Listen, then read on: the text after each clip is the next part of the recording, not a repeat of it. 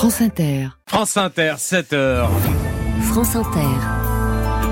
Léa Salamé, Nicolas Demorand. Le 7-10. Mardi 27 février, bonjour à tous et bienvenue sur France Inter. Anaïs Fega, bonjour. Bonjour Nicolas, bonjour à tous. À la une de l'actualité ce matin, des troupes occidentales en Ukraine, ce n'est plus un tabou. L'option en tout cas n'est pas exclue par Emmanuel Macron, parole forte hier à Paris lors de la conférence sur l'Ukraine, explication dans un instant. Un enseignant mis en examen pour terrorisme, il est soupçonné d'avoir transmis des chants religieux à Daesh. La Gironde, touchée à son tour par les inondations et un record dans le monde du jeu vidéo, 1 million de dollars gagnés hier pour le vainqueur de Street Fighter. Les invités d'Inter ce matin à 7h50, Sonia De Villers, bonjour. Bonjour à tous. Yegor Gran, écrivain né à Moscou, fils d'un grand dissident soviétique persécuté par le KGB et réfugié à Paris. Depuis le début de la guerre en Ukraine, il raconte livre après livre ce qu'il connaît le mieux. Les Russes, leurs services secrets, leur rapport à l'histoire et à la patrie. Entrerons-nous en guerre contre le peuple russe? Yegor Gran à 7h50. À tout à l'heure, 8h20, le grand entretien de la matinale avec Thierry Cotillard, le président du groupe Les Mousquetaires. À 9h20, Léa Salamé reçoit l'actrice Brigitte Fossé. France Inter. Verra-t-on un jour des troupes occidentales prêter main forte à Kiev sur le front ukrainien face à la Russie? Jamais évoquer la perspective n'est en tout cas plus tabou dans la bouche d'Emmanuel Macron. Le président français a eu des mots très forts hier lors de la conférence sur l'Ukraine organisée à la hâte alors que le pays manque de munitions. Et si le premier ministre slovaque dénonce vivement cette option de troupes aux sols occidentales en Ukraine, Emmanuel Macron, lui, est volontairement beaucoup plus flou, Claude Guibal. Oui, euh, Emmanuel Macron a déplacé le curseur d'un cran hier soir face à la menace russe en n'éludant plus la possibilité d'une intervention étrangère directe en Ukraine. Il n'y a pas de consensus aujourd'hui pour envoyer de manière officielle, assumée et endossée des troupes au sol, mais en dynamique, rien ne doit être exclu. Nous ferons tout ce qu'il faut pour que la Russie ne puisse pas gagner cette guerre. Des propos volontairement ambigus, Emmanuel Macron a préféré insister sur le consensus dégagé lors de cette conférence, un engagement à produire plus d'armes européennes, la création d'une coalition pour fournir à Kiev des missiles et des bombes de moyenne et longue portée. Et alors que Volodymyr Zelensky a regretté en ouverture de la conférence que seuls 30% des obus promis à l'Ukraine aient été livrés, Emmanuel Macron a expliqué que des démarches étaient faites pour que l'Union européenne achète des munitions hors d'Europe afin de soutenir l'effort de guerre ukrainien. Nous avons la conviction en effet que la défaite de la Russie est indispensable à la sécurité et la stabilité en Europe. D'où ce fameux sursaut réclamé par Emmanuel Macron pour contrer les positions et les discours défaitistes sur l'Ukraine au moment où certains parlent de négociations et alors que se profile le risque d'un abandon du soutien américain en cas d'élection de Donald Trump en novembre prochain. Et sur l'éventualité un jour d'envoyer des troupes en Ukraine, la gauche a immédiatement réagi. Soutenir la résistance ukrainienne, oui, écrit le Parti socialiste. Entrer en guerre avec la Russie et entraîner le continent, folie, précise Olivier Faure. On y revient avec Pierre Aski après le journal de 8 heures. Dans l'autre conflit du moment à Gaza, Joe Biden espère un cessez-le-feu d'ici à lundi. Les négociations portent sur une trêve de six semaines avec libération des otages et de détenus palestiniens et entrée d'une importante quantité d'aide humanitaire à Gaza. Hier, la Jordanie a largué de l'aide directement sur le territoire. Et c'est dans ce contexte que la France déroule aujourd'hui le tapis rouge à l'émir du Qatar. Première visite d'État d'un émir de ce pays depuis 15 ans. Le Qatar joue un rôle central dans les négociations à Gaza sur le cessez-le-feu et la libération des otages. Trois Français sont hmm. toujours détenus par le Hamas. Il est 7h04, un enseignant de Seine-Saint-Denis sous les verrous. Un jeune professeur des écoles, maître dans une classe de CP à Drancy. Il vient d'être mis en examen et incarcéré, soupçonné d'avoir transmis des chants religieux à l'organisation État islamique. Thomas Giraudot, il avait été repéré il y a quelques années par les services de renseignement. Sur l'ordinateur du suspect, les policiers retrouvent au moins cinq anachides, des chants religieux musulmans qui font l'apologie du djihad avec avec des logiciels de montage et des micros. Le professeur de CP, âgé de 26 ans, les a traduits en français, chantés, enregistrés, avant de les transmettre à des membres de la sphère djihadiste potentiellement proches du groupe État islamique. D'après une source proche de l'enquête, ouverte en janvier par le parquet national antiterroriste, le suspect est suivi par les services de renseignement, décrit comme très ancré dans la religion depuis près de 10 ans, mais les enquêteurs s'interrogent sur ses motivations. Aucun projet de passage à l'acte découvert. En garde à vue, l'enseignant de CP se dit attaché à la République, fier fiers d'avoir réussi le concours de professeur des écoles. La même source décrit un jeune homme assez immature vivant chez ses parents, capable de regarder des dessins animés puis des vidéos de décapitation. Les investigations ont été confiées à la brigade criminelle de la police judiciaire et à la DGSI. Des policiers ou des gendarmes qui pensent majoritairement que mener à bien leur mission vaut plus que respecter la loi. C'est ce qui ressort d'une étude de la défenseur des droits publiée aujourd'hui. Détail à retrouver sur franceinter.fr.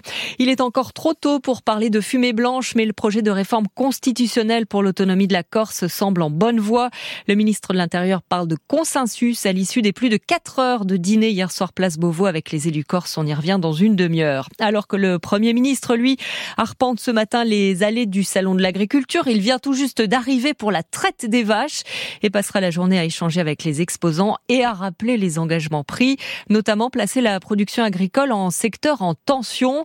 Ça veut dire plus de facilité pour recruter des travailleurs saisonniers hors Union européenne, mesure attendue avec impatience, Steven Goyer. Sur l'exploitation de Louis Bouillet en Loire-Atlantique, 35 permanents se relaient à l'année pour ramasser. Poireaux, carottes, euh, mâches, épinards, persil. Mais une fois la saison lancée, début mai, les effectifs passent à 85 personnes, dont une dizaine de travailleurs hors Union européenne. Face aux difficultés à faire venir des étudiants ou des retraités, il pourrait même y en avoir plus si les démarches n'étaient pas aussi longues. Ça peut prendre un mois, un mois et demi, oui.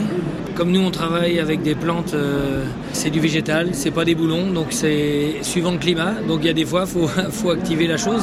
Et il est trop tard quand on a les réponses. Quoi. Pour le producteur, la facilité dans l'attribution des visas semble donc être une bonne nouvelle. L'inscription de la production agricole dans les secteurs en tension va d'ailleurs accélérer les choses, explique Daniel Sauvêtre, le président de l'association nationale Pompoir.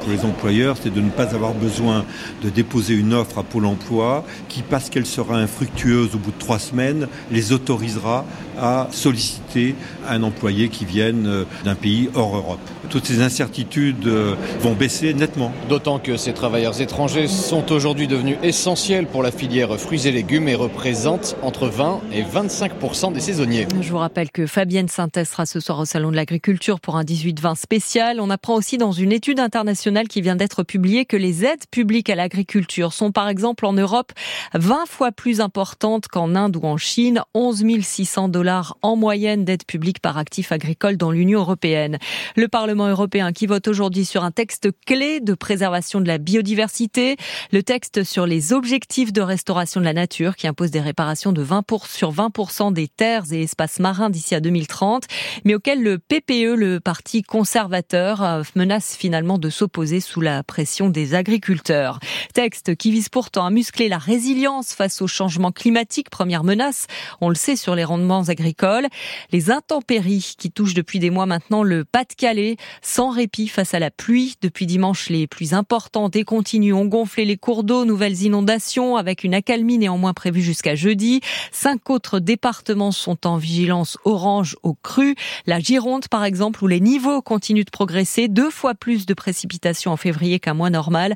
À Sainte-Eulalie, plusieurs rues ont été inondées, l'école a pris l'eau et les habitants restent barricadés, Laetitia Evelyne, en attendant la fin de la pluie. Sous la pluie, Véronique n'arrive pas à cacher ses larmes. J'ai peur. Euh, chaque fois, je dis, je vais partir. Hier soir, j'ai même dit, tant pis si on me donne rien pour la maison, je m'en vais.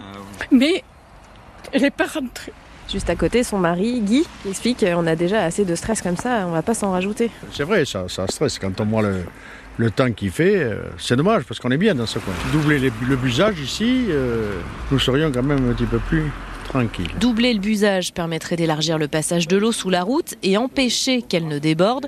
Les travaux ont été validés par le syndicat de la gestion de l'eau. Bah, remplacer une buse sous une route, ça veut dire qu'il faut couper la route, il faut doubler le, le busage, voilà, donc il y en a pour 200 000 euros. Quoi, voilà. Le maire de Sainte-Eulalie, Hubert Laporte. C'est quand même toujours un peu d'argent, mais c'est une priorité et quand on voit que voilà l'école est touchée, qu'elle avait déjà été inondée en 2013 et qu'elle avait encore été inondée en, en 2021, je pense qu'à un moment donné, euh, il faut agir. Quoi. Ces travaux figurent bien au programme pluriannuel d'investissement, mais n'ont pas été jugés prioritaires. Ils ne sont pas prévus avant 2030.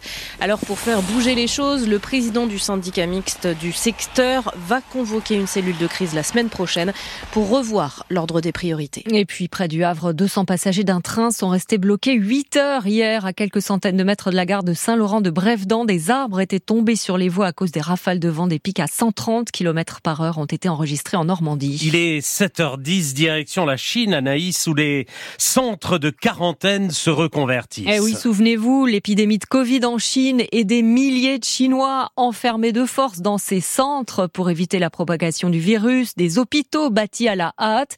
Et donc aujourd'hui, ces dizaines d'immeubles à l'abandon. Les autorités chinoises ont décidé d'en convertir certains en logements à bas prix, comme ici à Pékin. Reportage de notre correspondant permanent Sébastien Berriot. Dans cet immense complexe résidentiel, les traces des anciennes restrictions n'ont pas totalement disparu. De larges barbelés rappellent que ce site, avec ses 5000 chambres, était bien un centre d'enfermement, aujourd'hui reconverti en logement. À l'intérieur, on voit que de nombreuses chambres sont déjà occupées, par exemple par la famille de ce chauffeur de taxi. C'est sa femme qui nous explique. On sait bien que c'était des chambres de confinement. Tous les gens qui habitent ici le savent. Pour nous, travailleurs migrants, c'est très bien, avec un loyer de seulement 154 euros par mois. On a une surface de plus de 20 mètres carrés. Un loyer inespéré dans une ville où les logements deviennent de plus en plus inaccessibles. C'est d'ailleurs le prix qui a attiré ce jeune comptable. Et peu importe pour lui si à l'origine ces chambres étaient conçues un petit peu comme des cellules de prison. Ce n'est vraiment pas cher pour Pékin. Je ne pense pas au fait que c'était un centre pour le Covid. Je m'en fiche. Les chambres ont été désinfectées de toute façon avant l'ouverture et je n'ai pas la capacité de payer un appartement plus cher. Pour l'État chinois, c'est une manière de rentabiliser enfin ces anciens centres de quarantaine dont la construction a coûté des milliards d'euros et qui ne servent plus à rien depuis que la politique zéro Covid s'est arrêtée en décembre 2022.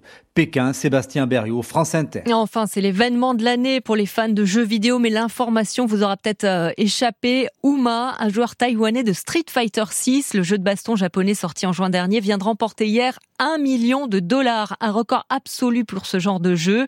Ce parfait inconnu a vaincu son adversaire Hong Kong et Chris Wong trois manches à zéro devant une foule en délire et surtout devant plusieurs millions de spectateurs sur Internet. Un moment d'histoire, Olivier Bénis. Même sans rien y connaître, la séquence à l'écran est impressionnante. Jory, la jeune femme à cheveux violets en combinaison à capuche, se relève péniblement après avoir été clouée au sol par une attaque de Luke, le combattant américain à mèche blonde. Il tente un ultime coup de poing, mais son adversaire réussit un... Une parade parfaite. En quelques secondes, Luke est propulsé contre le mur et roué de coups, étourdi, il est sans défense. Et Uma, le joueur taïwanais, le met KO sans aucune difficulté. over. And he will be your first million dollar champion for Street Fighter 6. Tout s'est joué en 16 secondes. 16 secondes qui font de Uma le premier millionnaire de l'histoire de Street Fighter. Jusqu'ici, le célèbre jeu de combat de Capcom n'avait jamais offert plus de 250 000 dollars à un seul joueur. Uma, lui, avait jusqu'ici gagné un peu moins de 7 000 dollars de prix sur toute sa carrière. Mais s'il est largement félicité sur les réseaux sociaux, c'est aussi son héroïne qui est célébrée. Juri, championne de taekwondo sud-coréenne et psychotique, était déjà l'un des personnages préférés des joueurs depuis sa création en 2010. Depuis hier, ses fans la dessinent installée nonchalamment sur un matelas de billets verts. L'anti-héroïne est devenue championne et millionnaire. Eh ben voilà, ça décoiffe. Hein. Olivier Bénis, notre spécialiste jeux vidéo. Merci Anaïs Fega. Dans trois minutes, le Zoom. Aujourd'hui sur le défi de la formation des imams. Le Crédit Mutuel donne le la à la musique sur France Inter. Demain, Esprit Noir en concert chez vous. Laurent Gouma. On détale pas quand il y a du grabuge. C'est très noir sous nos capuches. Dans la cour des miracles. Charismatique, engagé, Esprit Noir vient rapper son troisième album, La Cour des Miracles. Le miracle, c'est lui. Faudra pas tomber dans le panneau. Je peux pas te passer l'anneau. Plus j'aime, plus je fais du. Les concerts d'Inter. Esprit Noir en live, c'est demain en direct à partir de 21h. France Inter, il est 7h14. France Inter. Nicolas Demorand. Le 7-10. Comme sur les paquets de cigarettes, il faudrait un bandeau sur ce livre. Attention, la célébrité tue. 80 secondes ce matin sur Que le meilleur gagne, écrit à quatre mains, imaginé au carré par ces deux figures du polar norvégien que sont Jörn Lier Horst et Thomas Enger. Je ne sais pas comment ils se sont répartis le travail, mais le résultat claque du début à la fin. Tout commence par un lapin, celui que des que pose pardon l'immense championne d'athlétisme Sonia Nordström à l'émission de télé matinale où elle doit entamer la promotion de son autobiographie dont on sait déjà qu'elle sera ravageuse pour son entourage et le monde du sport. L'inspecteur Alexander Blix est envoyé chez la championne où il tombe sur la jeune Emma Ram, journaliste employée par un site spécialisé dans l'actu des people. Ça tombe bien car les people vont rapidement tomber comme des mouches en Norvège. Qui est ce tueur de célébrité qui a d'ailleurs une définition extrêmement large de la notoriété? Qui sera sa prochaine cible? Le compte à rebours est enclenché. Très bien construit que le meilleur gagne est d'autant plus percutant qu'il nous épargne une pesante critique de la société du spectacle au profit d'une satire, d'une satire pardon, plus acérée du monde des médias, de la radio ou de la télé-réalité. Pour le reste, vous tournez les pages de ce polar avec effroi et délice en vous demandant comment diable il peut se dénouer. Que le meilleur gagne est publié chez Gallimard, série noire, traduction Marie-Caroline Aubert. Et voici le zoom de la rédaction. Deux ans après sa création, le Forum de l'Islam de France s'est réuni hier autour du ministre de l'Intérieur, Gérald Darmanin. Cette plateforme de dialogue entre l'État et le culte musulman doit remplacer le CFCM. Zoom ce matin sur l'un de ses grands chantiers, c'est la formation des imams. Enjeu crucial puisqu'en France, les prêcheurs musulmans doivent avoir un statut reconnu d'ici six mois. Et dans un mois, les imams détachés, ces prédicateurs prédicateurs rémunérés par des pays étrangers devront avoir quitté la France. C'est une décision du ministère de l'Intérieur. Sarah Mansoura, bonjour. Bonjour. Il n'existe qu'une poignée de centres de formation pour les imams. Des structures privées tentent donc de se mettre en, de mettre en place des cursus pour former des cadres religieux ancrés dans la République. Exemple ici à l'Institut Islamica de Strasbourg. Dans cette classe, une quinzaine d'hommes et presque autant de femmes foulard sur les cheveux. Tous écoutent l'imam pendant son cours de jurisprudence islamique, autrement dit de pratique religieuse. Ça veut dire quoi il est autorisé. L'Institut ne démarrera qu'en septembre son cursus diplômant de 3 ans, mais dispense déjà des cours d'arabe, de dogme ou de biographie du prophète. Parmi ses élèves majoritairement jeunes, une poignée se destine à devenir cadre religieux. Ce qui vous intéresse, c'est qu'on comprenne et pas qu'on apprenne par cœur. J'ai pas envie d'être en fait un super technicien de l'islam. Parmi eux, Amadou, prof d'informatique à l'université de Strasbourg. Il s'apprête à commencer une deuxième vie comme imam. C'est pour ça d'ailleurs que je suis les cours de mémorisation du Coran. J'ai euh, vécu beaucoup d'autres expériences d'apprentissage.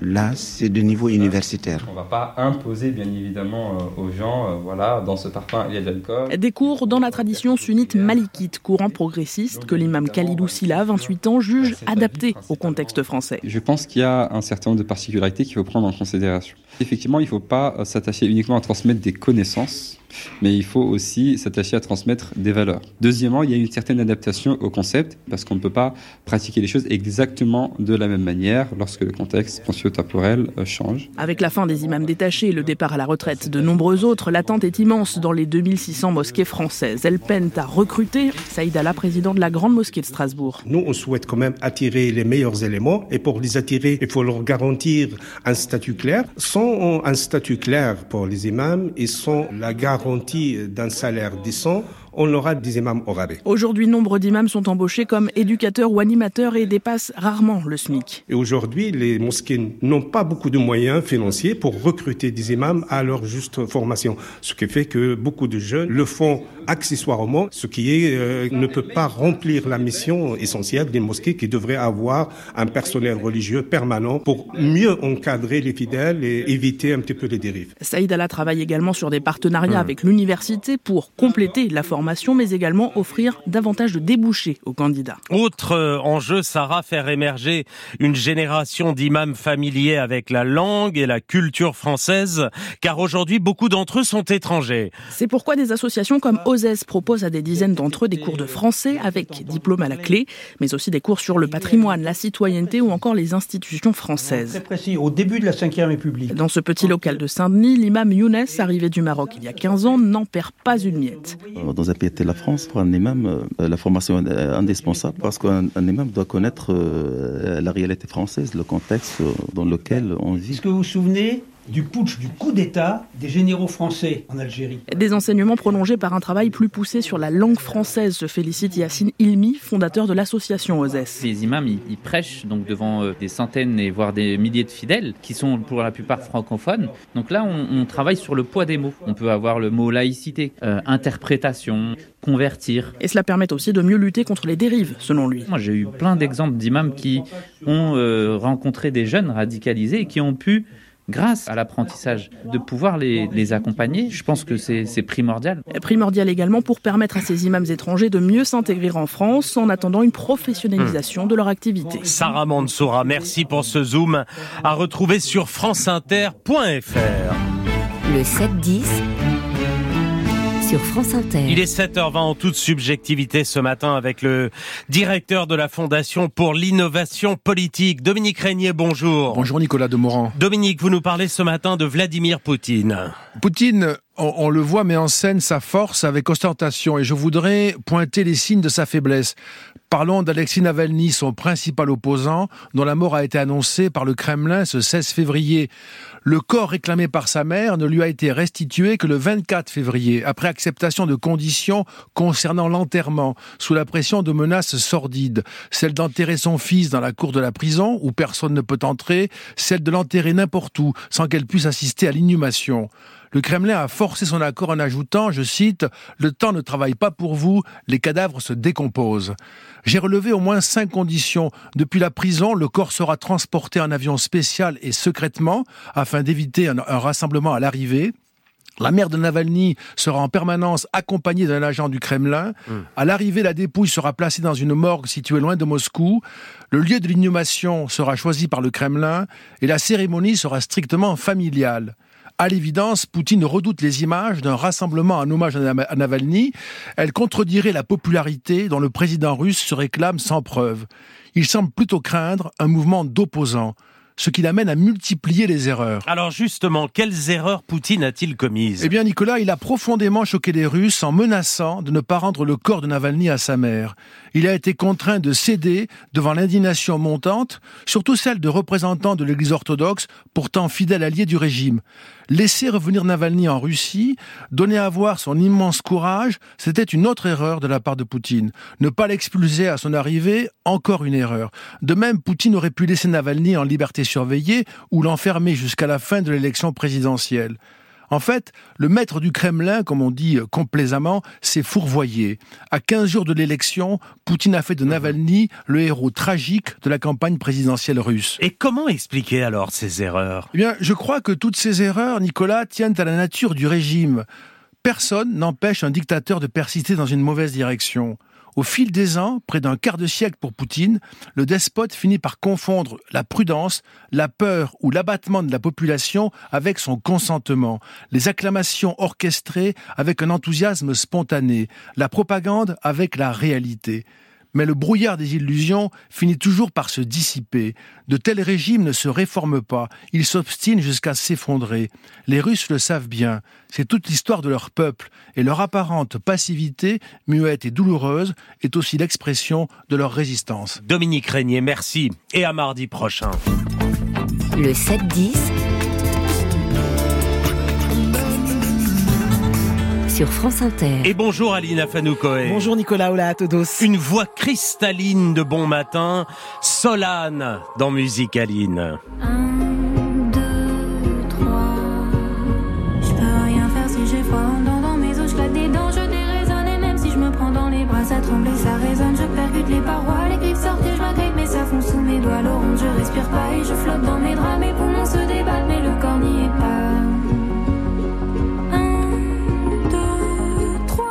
Autoproclamée sorcière réconfortante, parmi les inspirations de Solane, il y a d'abord Barbara et Aznavour, mais c'est en découvrant un live de Jeff Buckley que la chanteuse a eu le déclic.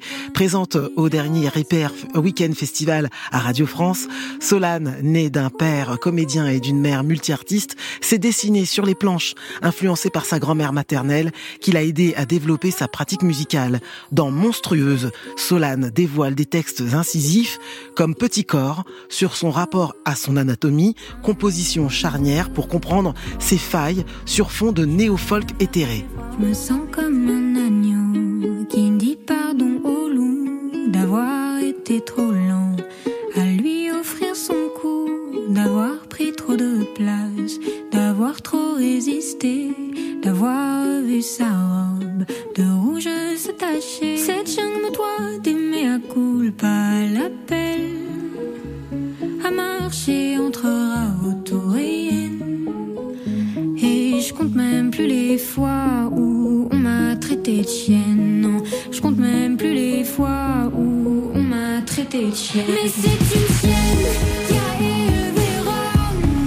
partir de son ukulélé, Solane travaille dans son coin, accompagnée du producteur Marceau en studio. Dans Rome, la chanteuse offre des notes enchanteresses en contraste avec des paroles impulsées par le harcèlement qu'elle a vécu. Rome est une réponse aux attaques reçues de la part des hommes, mais d'autres sont venus aussi des femmes, très virulentes, souvent pas pour mes propos, mais pour des photos du temps où je faisais du mannequinat, ce qui m'a déçu. J'attendais un minimum de solidarité féminine, confie Solane. Et pourquoi monstrueuse? Ah oui, Nicolas, c'est la question qu'on peut se poser quand on voit son visage d'ange. Eh bien, parce que Solane jette une sorte de malédic- malédiction. Son disque est une reconnexion vitale et urgente à ses émotions enfouies, avec un goût de vengeance.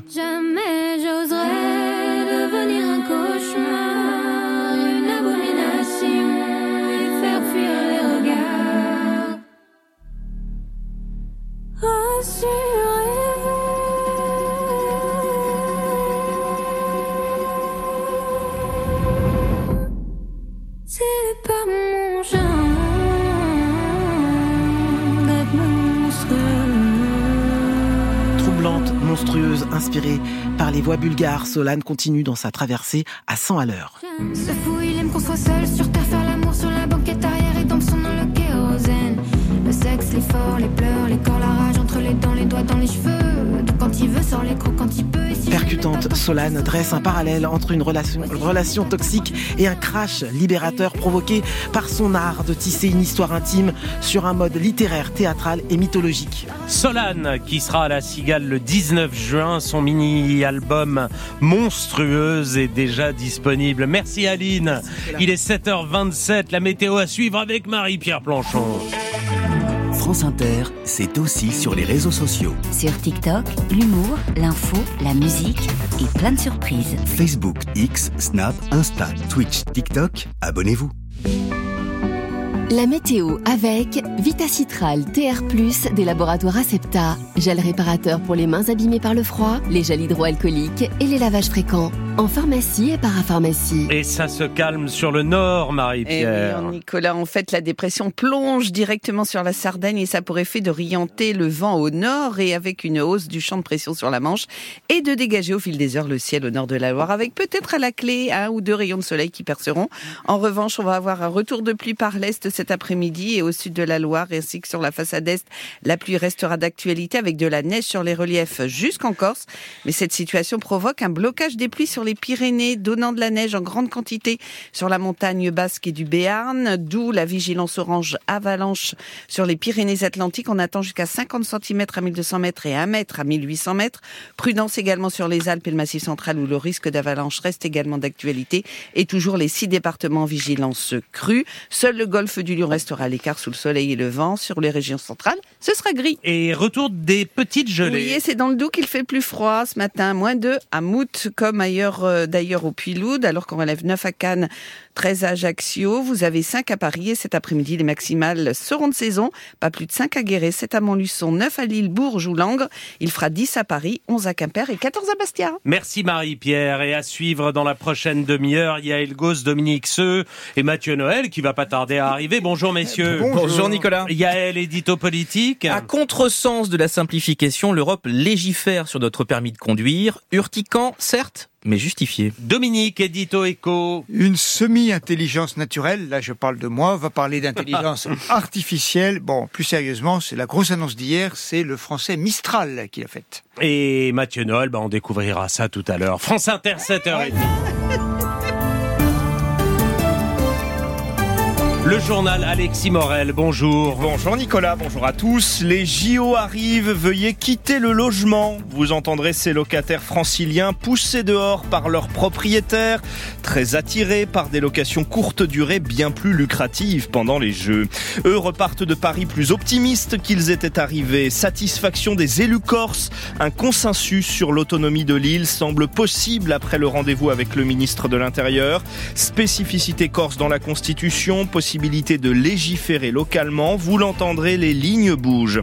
Dans ce journal aussi, l'éducation sexuelle à l'école dans le viseur de certains parents très politisés. Aux États-Unis, les électeurs musulmans pourraient bien changer la donne pour Biden sur fond de conflit au Proche-Orient. Et les astéroïdes, pas si menaçants que ça finalement. Au micro de Sonia De Villers dans 20 minutes, aujourd'hui l'écrivain Yegor Gran pour son livre L'entretien d'embauche au KGB paru chez Bayard. France Inter. 300, 500, voire 1000 euros la nuit pendant les JO à Paris. Les prix des locations touristiques de logements explosent dans la capitale pour l'été prochain et cela aiguise les appétits, notamment de certains propriétaires dont l'appartement est déjà occupé par des locataires longue durée.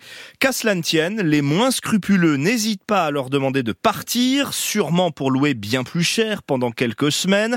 À l'approche des Jeux, on constate une forte augmentation des ruptures de bail, plus 20% par rapport à l'année dernière. Laurent Kramer a pu joindre des locataires désœuvrés. Marie, 24 ans, n'en revient toujours pas. En décembre, son propriétaire l'informe. Il m'a donc notifié que fin juin, il allait devoir récupérer l'appartement pour des amis à lui pour les Jeux Olympiques. J'étais dehors, quoi. Marie sait parfaitement que les JO ne justifient pas de lui donner congé, mais elle pense alors pouvoir retrouver un logement facilement. Ben en fait, ça a été assez terrible parce qu'en plus, j'étais en période d'essai. Donc, retrouver un appartement euh, en période d'essai avec des agences un peu retors euh, sur les dossiers de location, euh, c'est un peu compliqué. Certains propriétaires proposent des petites locations, mais à des prix faramineux. Même constat pour Kevin, qui lui a décidé de rester et de ne pas partir aussi facilement de son logement. Donc, moi, j'habite mon logement depuis 4 ans. Il n'y a jamais eu trop de problèmes avec mon, avec mon propriétaire. J'ai reçu une lettre me demandant de partir afin qu'il puisse avoir un, un petit terre à Paris. Et donc, le récupérer pour un logement secondaire n'est pas un motif valable. Seuls les motifs légitimes et sérieux comme la vente, la réhabilitation ou l'utilisation en résidence principale sont recevables, rappelle l'agence départementale d'information sur le logement. À l'approche des Jeux Olympiques, la DIL estime que 4 propriétaires sur 10 ne respectent pas la loi dans les préavis de congé qu'ils envoient à leurs locataires. Et en cas de fraude avérée, le propriétaire peut écoper de 6 000 euros d'amende. Elles, elles ont le gîte et le couvert dans les allées de la Porte de Versailles à Paris. Les vaches du Salon de l'Agriculture reçoivent en ce moment même la visite du Premier ministre venu assister à la traite matinale avant de passer la journée entière sur place. On saura donc vite si Gabriel Attal y est mieux accueilli que le président avant lui. La crise agricole, il en sera aussi question à Bercy aujourd'hui où le ministre de l'économie Bruno Le Maire réunit banques et assureurs pour leur demander d'aider davantage les exploitants en difficulté de trésorerie. Il est 7h33, la tension baisse en revanche entre l'exécutif et les élus corses. Après un long dîner hier soir, place Beauvau, consacré au projet d'autonomie de l'île, il semble donc que les positions se rapprochent doucement, qu'un compromis euh, semble désormais envisageable après deux ans de négociations chahutées.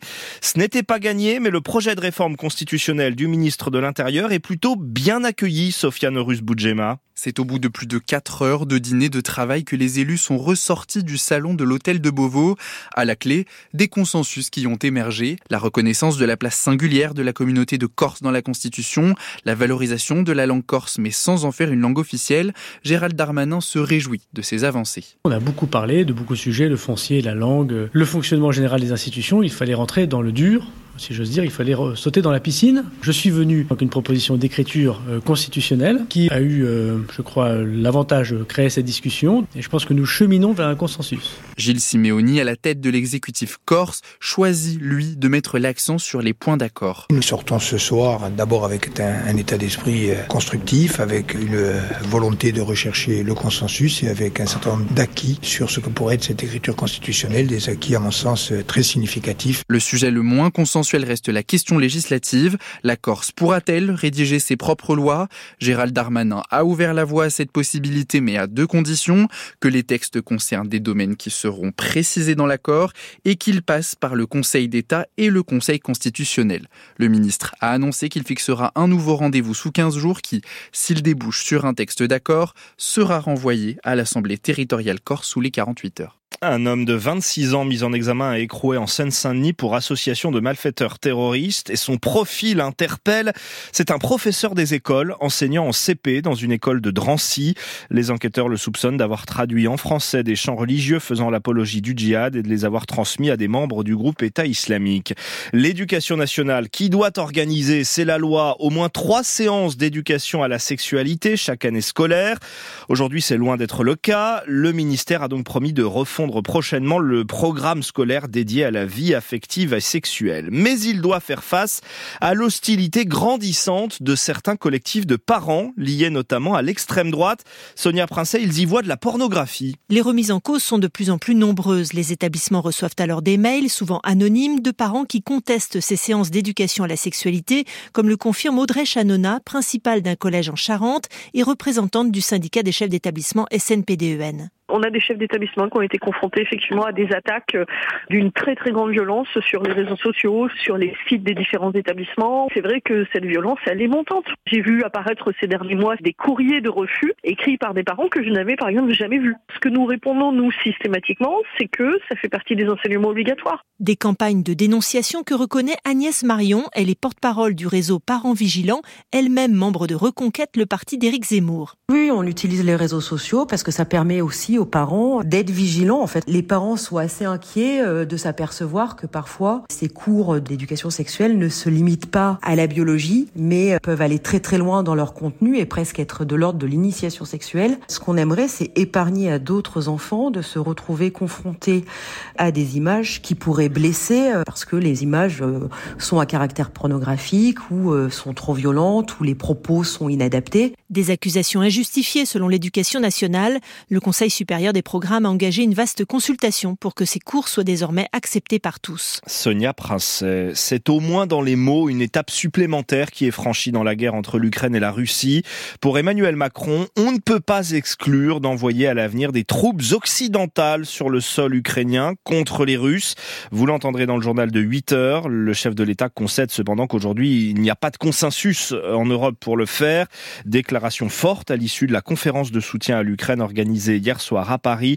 Marine Le Pen estime à l'instant que le président parle avec insouciance de la vie de nos enfants. Et d'un conflit à l'autre, Emmanuel Macron s'apprête à recevoir aujourd'hui l'émir du Qatar en visite d'État à Paris, une première pour lui, au moment où les pourparlers reprennent à Doha sur une nouvelle trêve à Gaza. Alors faut-il croire à un cessez-le-feu dans les jours à venir? Oui pour Joe Biden, qui espère un, un accord très proche. J'espère qu'on aura quelque chose d'ici le début du week-end. Je veux dire d'ici la fin du week-end. En tout cas, mon conseiller à la sécurité nationale me dit que nous sommes proches. Ce n'est pas encore fait. J'espère que d'ici lundi prochain, nous aurons un cessez-le-feu. Et à l'instant, Biden affirme même qu'Israël accepte, dans le cadre d'une trêve, de cesser ses opérations militaires à Gaza durant toute la durée du ramadan. Le président américain sous pression de l'aile gauche de son parti, mais aussi de certains électeurs musulmans qui lui reprochent un positionnement trop pro-israélien, avec peut-être des conséquences sur la primaire démocrate aujourd'hui dans le Michigan. France Inter aux États-Unis, Sébastien Paour. Les Américains d'origine arabe sont environ 300 000 dans le Michigan, État qui vote tantôt démocrate, tantôt républicain, et où Biden l'a emporté de seulement 154 000 voix en 2020. Sauf que pour marquer leur opposition à la politique du président à Gaza, une partie de ses électeurs appelle aujourd'hui à glisser dans les urnes l'équivalent manuscrit d'un bulletin blanc. Le maire de Dearborn, Abdullah Hamoud, qui abrite la plus grande communauté musulmane du pays, dans la banlieue de Détroit, a récemment écrit une tribune dans le New York Times pour expliquer les raisons de sa colère. Le voici sur CNN. Un habitant est venu dire devant le conseil municipal qu'il avait perdu plus de 80 membres de sa famille à Gaza. Et la question que tout le monde se posait, tout en présentant ses condoléances, c'est qu'allez-vous voter en novembre? C'est complètement déshumanisant de penser à la vie des Palestiniens uniquement dans le contexte des sondages. Si le président Biden veut adopter une position ferme, il peut commencer par restreindre l'aide militaire à l'État d'Israël et par demander un cessez-le-feu. L'élu démocrate précise qu'il considère Trump comme une menace pour la démocratie, mais il a refusé de voir Biden de son passage chez lui au début du mois. Toute la question est maintenant de savoir si les pancartes Joe le génocidaire ou les appels à abandonner Biden peuvent lui coûter sa réélection en novembre. Washington, Sébastien Paour, France Inter. 7h40, voilà de quoi nous rassurer Alexis contre une euh, éventuelle menace Armageddon. Oui, en 2022, une sonde spatiale américaine avait réussi à dévier la trajectoire d'un astéroïde en le percutant. Pendant ce test grandeur nature, pour se préparer si jamais un jour euh, la Terre était menacée, les scientifiques ont recueilli tout un tas de données qu'ils viennent de dévoiler. Avec une autre bonne nouvelle pour nous, Loïc Dutoit, ce type d'astéroïde est beaucoup moins résistant qu'on ne le pensait. Une immense vague de débris forme comme une chevelure derrière l'astéroïde Dimorphos depuis que la sonde DART est venue le percuter. Ces débris sont une des rares informations des conséquences de l'impact. Les scientifiques ont mis à jour leurs simulations en prenant en compte ces nouvelles informations et leurs résultats ont permis de prédire la forme actuelle de Dimorphos. Patrick Michel est un des auteurs de l'étude. Sur la base de ce qu'on observe, et des simulations, le seul moyen de reproduire ce qu'on observe, c'est de supposer que Dimorphos est très faiblement résistant et que par conséquent, l'impact l'a complètement déformé. Au lieu de laisser un cratère, en fait, on a complètement déformé Dimorphos. Dimorphos ressemblerait maintenant à une dragée alors qu'il avait plutôt la forme d'un Smarties avant l'impact.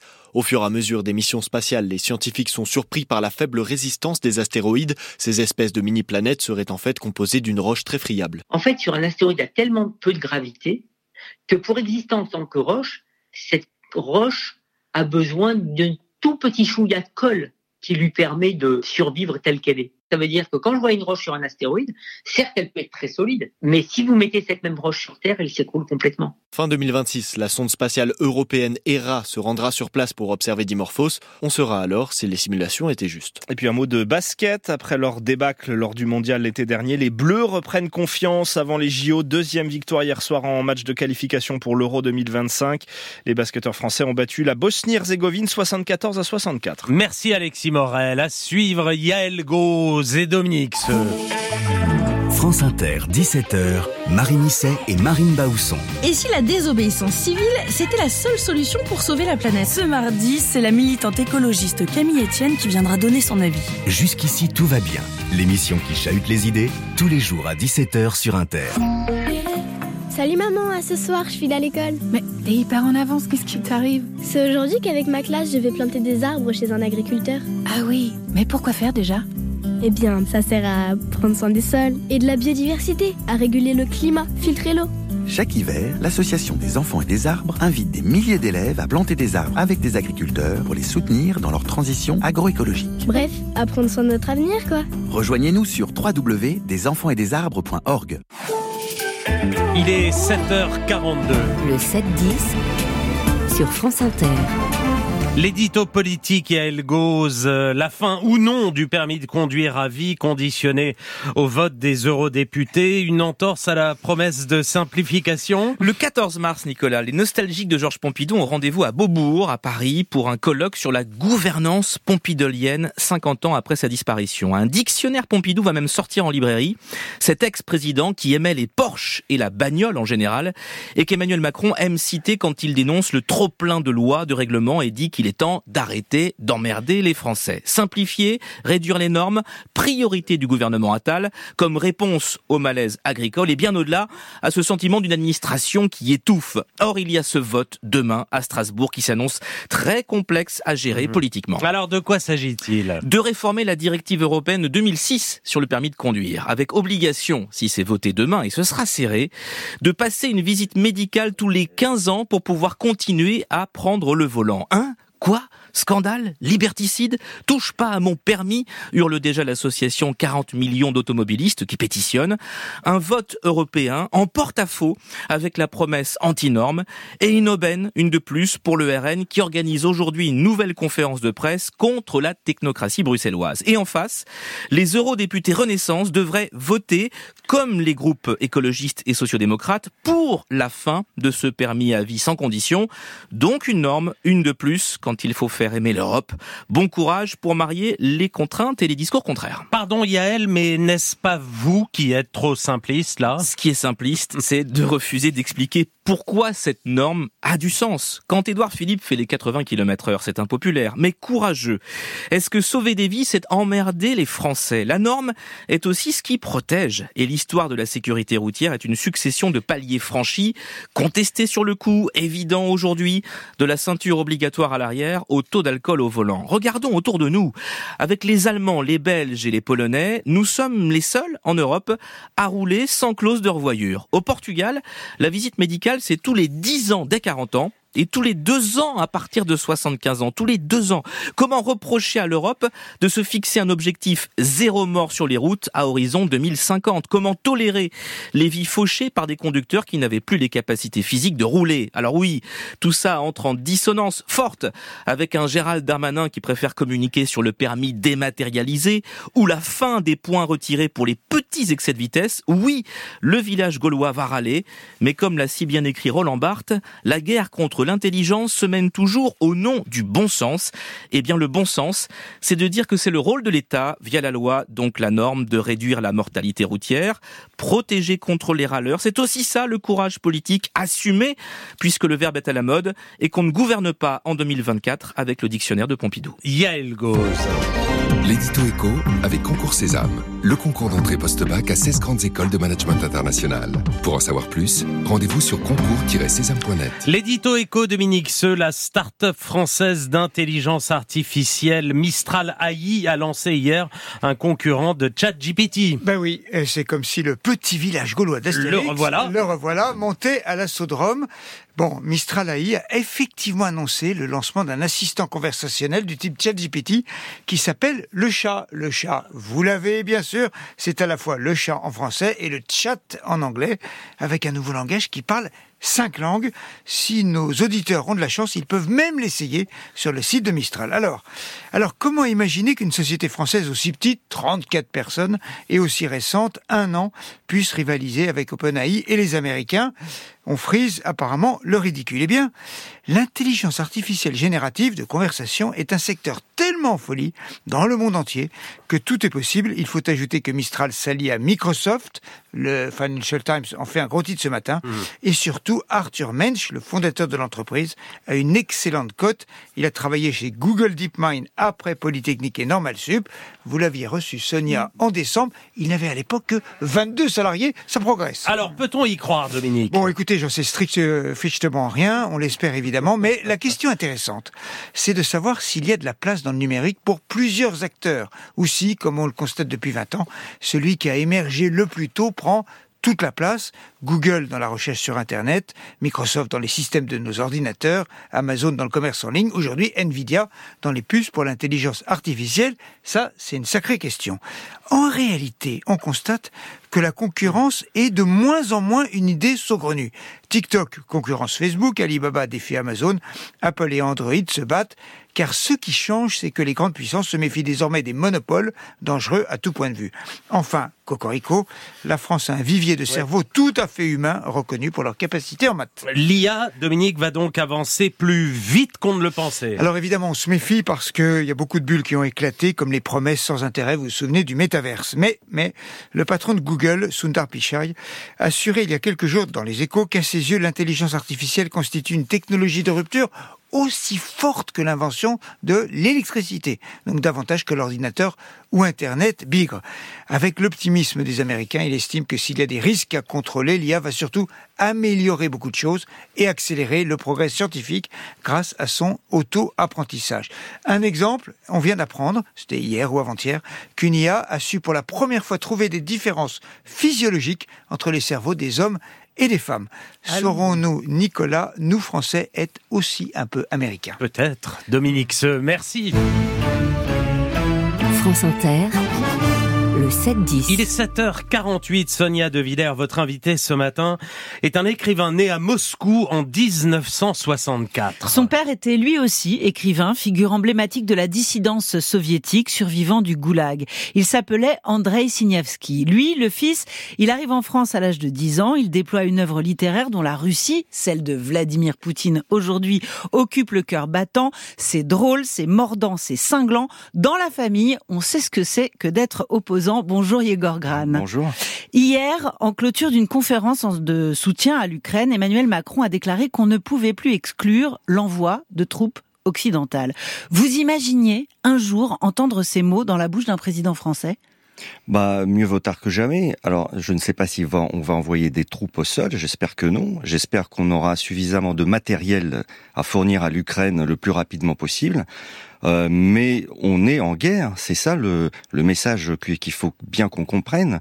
On est en guerre contre la Russie, c'est la Russie qui veut nous anéantir notre modèle occidental. Donc euh, il faut pas se voiler la face. L'autruche finit toujours par être empaillée. Mhm. Hier, Emmanuel Macron a dit, je le cite, nous ne souhaitons pas entrer en guerre contre le peuple russe. Hein vous vous dites la Russie. Lui, il a dit le peuple russe. Il n'a pas dit entrer en guerre contre Vladimir Poutine. Ça fait une différence selon vous? Énorme. On suppose toujours, parce qu'on a notre schéma un peu mental, que euh, il y a le Kremlin et puis euh, le reste euh, en fait suit. Eh bien non. en dessous du Kremlin, il y a le peuple russe et qui malheureusement, hein, c'est notre malheur et le malheur de l'Ukraine, en très grande majorité soutient Poutine et au-delà de Poutine même n'a rien contre l'idée d'envahir l'Ukraine. C'est ça. C'est-à-dire que sur Twitter Yegor Gran, vous avez posté ce message il y a 3-4 jours. Le fond du problème, c'est que la majorité des Russes, 1 aime Poutine, 2 ne voit aucun inconvénient à liquider l'Ukraine, 3 vit dans un fantasme de grandeur historique, 4 a fait de l'anti-humanisme une vertu. Euh, la majorité des Russes Hélas, mais oui. Euh, mais il faut, pour, pour s'en apercevoir, il faut quitter Moscou et Saint-Pétersbourg et s'intéresser à ce qui se passe en province. C'est ça. Voilà, et en province. Et les médias occidentaux ne regardent pas ce qui se passe en Mais bien sûr, non seulement les médias occidentaux ne regardent pas, mais même l'intelligentsia russe ne regarde pas, contrairement à ce qui se passait bien avant. On se souvient euh, des écrivains du 19e siècle qui s'intéressaient beaucoup au, peuple de base, aux gens simples. Mhm. Aujourd'hui, absolument pas. C'est ce que vous appelez les zombies. Au début de la guerre en Ukraine, vous avez publié chez POL ce livre Z comme zombie. La Russie devenue zombie land. Elle s'est dézombifiée, la Russie? Euh, pas vraiment, parce que euh, comment dire, euh, quand on regarde ce qui se passe en Ukraine, qui commet les crimes de guerre, ce n'est pas Poutine en personne, ni le Kremlin en personne, ni les oligarques, c'est les soldats russes qui sont qui sont là à faire crimes de guerre sur crimes de guerre.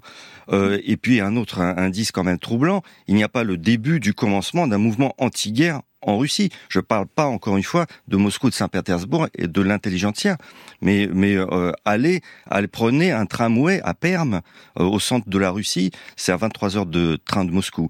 Eh bien vous vous apercevrez que personne dans ce tramway euh, n'est contre la guerre en Ukraine. Mhm.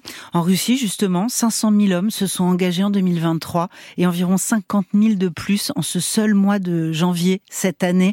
Quel regard vous portez sur la mobilisation du, du, peuple russe? Ça va être un rouleau compresseur sans fin? Euh, non, je ne pense pas, honnêtement. Euh, tout simplement parce qu'ils veulent bien euh, qu'on envahisse l'Ukraine, mais ils veulent pas forcément y envoyer leurs enfants pour faire le job. Mm. donc il y a une sorte de de, de guerre par par proxy, hein, par russe proxy, par d'autres Russes. Voilà. Donc à un moment donné, quand même, les pertes étant effrayantes, mm. l'économie russe ne se porte pas si bien que ça, hein, contrairement à ce qu'on dit. On dit, on entend souvent le petit discours que les sanctions ne marchent pas, mais si elles marchent, les sanctions, on aimerait qu'elles marchent davantage, bien mais elle marche et petit à petit les problèmes vont s'accumuler. Euh, le prix des œufs a été multiplié par deux, euh, l'essence diesel commence à manquer. On a eu comme ça des, épisodes. C'est, euh, il y a des petites craquelures un peu partout. Mhm. Aujourd'hui, euh, l'équipe euh, d'Alexei Navalny recherche encore une salle pour un adieu public, hein, euh, pour des obsèques. Elle pourrait mobiliser des dissidents du Kremlin, des simples réflexes. Qu'est-ce que, qu'est-ce que vous attendez de ça, Yegor Gran vous, vous, pensez que la mort de Navalny a, a, a, suscité un sursaut, a créé un choc, a fait bouger l'opinion publique russe? Ah, On aimerait le croire, mais en, en, réalité non. encore une fois, sortie de, des grandes villes. Euh, la majorité des Russes, euh, d'abord, soit ignorent qui est Navalny, soit se désintéressent profondément de son combat, soit même le hait, parce que euh, ce qu'il propose est aux antipodes de leur mode de vie auquel ils sont habitués. Donc Alexandre Navalny aurait mieux fait de rester en Europe Alors ça ensuite c'est un choix, c'est très très difficile de, de porter ce, ce jugement. C'est un choix d'un courage absolument inouï, euh, christique mm. presque. Euh, et donc ensuite c'est chacun décide euh, pour lui-même. Mais il faut bien comprendre qu'il y a trois coupables dans la mort de Navalny. Le Kremlin en premier, ça c'est clair, mais aussi l'indifférence du peuple russe. Et le troisième coupable, quand même, c'est la complaisance de l'Occident vis-à-vis de Poutine pendant toutes ces années. Mm. Alors, Yegor Gran, vous avez publié très récemment L'entretien d'embauche au KGB aux éditions Bayard, la traduction d'un manuel du KGB de 1969. D'abord, 1969, est-ce que vous pouvez nous replanter le décor? Votre propre père, à ce moment-là, est au Goulag. On peut encore appeler ça le Goulag en 69 Oui, alors officiellement non, mais dans les faits, oui. Enfin voilà, c'est juste un changement de nom. C'est la fin, c'est Khrouchtchev, 69 euh, Non, c'est déjà Brejnev. C'est déjà Brejnev, exactement. C'est déjà Brejnev. Alors, vous, vous êtes tombé sur ce manuel, vous dites finalement on aurait dû exploiter ça bien plus tôt parce que pénétrer dans les manuels de recrutement et de formation des agents du, du KGB, c'est pénétrer d'abord dans la tête de Vladimir Poutine, qui est un ancien du KGB, c'est pénétrer dans la tête de toute une élite russe. Euh, oui, aujourd'hui au Kremlin, euh, 9 personnes sur 10, 9 euh, dirigeants sur 10 ont baigné plus ou moins euh, avec le KGB ou son successeur, le FSB. Hmm. Euh, le patriarche Kirill même est un ancien euh, du KGB. Le patriarche Kirill Le patriarche le, grand, le grand chef de l'orthodoxie est un ancien du KGB Est un ancien du KGB, ah, oui. Je l'ignorais. je, je, je l'ignorais. Donc vous voyez une, une continuité entre l'endoctrinement et les méthodes d'endoctrinement du KGB, celle du FSB aujourd'hui? Bah, euh, c'est pas vraiment de l'endoctrinement. C'est euh, euh, quand on est quand on est dans une école du KGB ou du mm. FSB aujourd'hui, on apprend à manipuler les gens, on apprend à recruter des agents en Occident, et les méthodes n'ont pas changé. Il y a trois méthodes fondamentales par sympathie idéologique, on va dire. Avant, c'était pour euh, le pays soviétique, le, grand rêve hein, euh, de, de, la victoire du prolétariat. Aujourd'hui, c'est euh, par anti-américanisme, par exemple. ensuite, le deuxième moyen, c'est évidemment l'argent. Encore faut-il le proposer de manière astucieuse, hein, parce mmh. qu'il y a une phrase dans le manuel qui m'a fait beaucoup rire. C'est euh, euh, quand on propose de l'argent, même même le capitaliste américain le plus corrompu risque de se braquer si on ne le fait pas avec une certaine un certain doigté. euh, et donc voilà, donc donc euh, il y a les règles de l'art pour proposer de l'argent et acheter des secrets. Et la troisième, évidemment, c'est le chantage. Hmm. Euh, vous le publiez chez Bayard et évidemment vous publiez l'intégrale de ce texte avec euh, moult commentaires assez euh, savoureux de, de, votre main. Est-ce que vous avez pu jeter un coup d'œil au livre de Vincent Jauvert, notre confrère euh, de, de l'Obs, euh, qui lui a mis la main sur les archives euh, tchèques, des services de sécurité tchèques, et qui se rend compte qu'il y a tout un tas de hauts fonctionnaires, voire de patrons de presse, voire de grands éditorialistes ou de patrons de rédaction français qui finalement étaient à la solde de, du bloc de l'Est. Oui, alors c'est pas c'est pas étonnant en, en, effet, mais je dirais que les deux livres sont un peu complémentaires. Moi, c'est le vadémécum, hein, c'est le vadémécum du recrutement. comment approcher, comment comment séduire, comment repérer les cibles, mhm. comment les inviter à manger et qu'est-ce qu'il faut manger. À Gérard Carrérou, ancien dirigeant d'Europe 1 et chroniqueur sur CNews euh, aujourd'hui. Gérard Carrérou qui apparemment les, les, déjeuners, la bonne chère, ça a fait beaucoup dans son dans son recrutement. C'est ce qu'on lit dans les notes des services tchèques. Oui, et ce que j'ai appris, enfin ce que j'ai appris, c'est que ça s'est terminé par une conversation de recrutement, ce qui est exactement le, le protocole enseigné dans le, dans le manuel. dans le manuel. C'est-à-dire tout recrutement se termine par cette euh, cette étape obligatoire où en fait on signe parfois même matériellement, on signe quelque chose, une note de frais par exemple. Vous mhm. signez une note de frais, comme quoi un officier du KGB a payé votre resto, et eh ben ça y est, vous êtes cuit. Merci Igor Gran. L'entretien d'embauche au KGB est paru chez Bayard Récit et Z comme zombie aux éditions POL, aujourd'hui en folio en poche. Merci Sonia, il est 7h58. France Inter. Et Mathieu Noël, justement, vous revenez ce matin sur la dernière cyberattaque russe en France. Elle a eu lieu dimanche. Oui, Nicolas, elle n'étonnera pas notre invité qui sait la perversité des Russes en matière de désinformation, même si là, ça va très loin. Après leur tentative de nous décrédibiliser sur une soi-disant invasion de punaises de lit à Paris, opération qui avait finalement été déjouée puisque Demi va louer ses studettes 800 balles la nuit pendant les JO. Voilà que ce week-end, c'est en tout cas la seule explication plausible, les Russes ont piraté une grande chaîne d'information française réputée pour son pluralisme, CNews.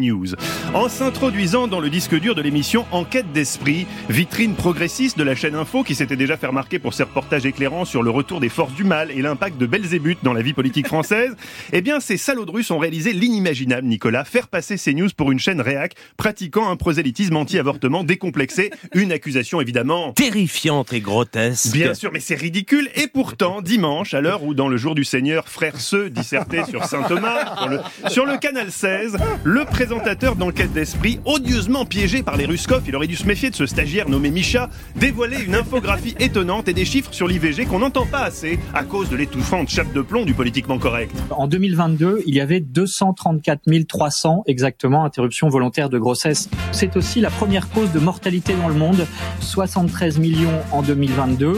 Pour le cancer, c'est 10 millions et pour le tabac, c'est 6,2 millions. Et oui, l'IVG tue plus que le cancer et le tabac réunis. Le compte est bon. Ah là là, salaud de russe. Pirater les serveurs de CNews pour faire dire des conneries à un honnête journaliste, il ne recule devant rien. Face au tollé suscité par ses propos, que même un évangéliste trumpiste, trésorier du Ku Klux défoncé au crack n'aurait pas osé sur, Fox News, la chaîne a évidemment rétro-pédalé. Laurence Ferrari s'est souvenu qu'elle était féministe, mais c'est pas facile de rétro-pédaler dans la choucroute avec des rames en plomb. Bizarre les explications du patron de Canal qui évoque un regrettable problème technique ne passent pas. Ce qui est étonnant car à l'évidence, c'est un problème technique. Hein. Prendre un chiffre de l'OMS pour l'intégrer dans un sondage qui n'a rien à voir, un type en régie aura juste fait CTRL C. Oh ben merde, les études ont fusionné en une nouvelle infographie. C'est fou ce qu'on peut faire avec un raccourci clavier. Et puis le présentateur qui commente le tableau, lui aussi, il a eu un problème technique, un problème technique au niveau de la bouche. Ouais, les gars des neurones, ici la bouche. On a un problème, j'ai un convoi de conneries monumentales qui arrive là sans laisser passer, je fais quoi? Vous êtes sûr? Mais c'est vraiment des grosses conneries, hein Ok. Bref, clairement, la chaîne s'est trompée de défense. La piste de Micha, le stagiaire agent du FSB qui torpille l'émission de l'intérieur, était plus crédible. En tout cas, voyez, face à l'ingéniosité russe, restons alertes. Je sais qu'on a les moyens intellectuels. Dominique Seux l'a encore prouvé dans son édito ce matin. Un assistant conversationnel qui s'appelle le chat. Le chat, vous l'avez bien sûr. C'est à la fois le chat en français et le chat en anglais. Vous l'avez, j'espère que vous l'avez parce que si vous l'avez pas, hein, que le chat c'est le chat en anglais, c'est pas gagné pour déjouer les pièges de la propagande russe. Allez, Nasdarovier quand même. Merci. Merci. Mathieu Noël. Et rendez-vous à 16h pour Zoom Zoom Zen. France Inter, il est 8h et 1 minute.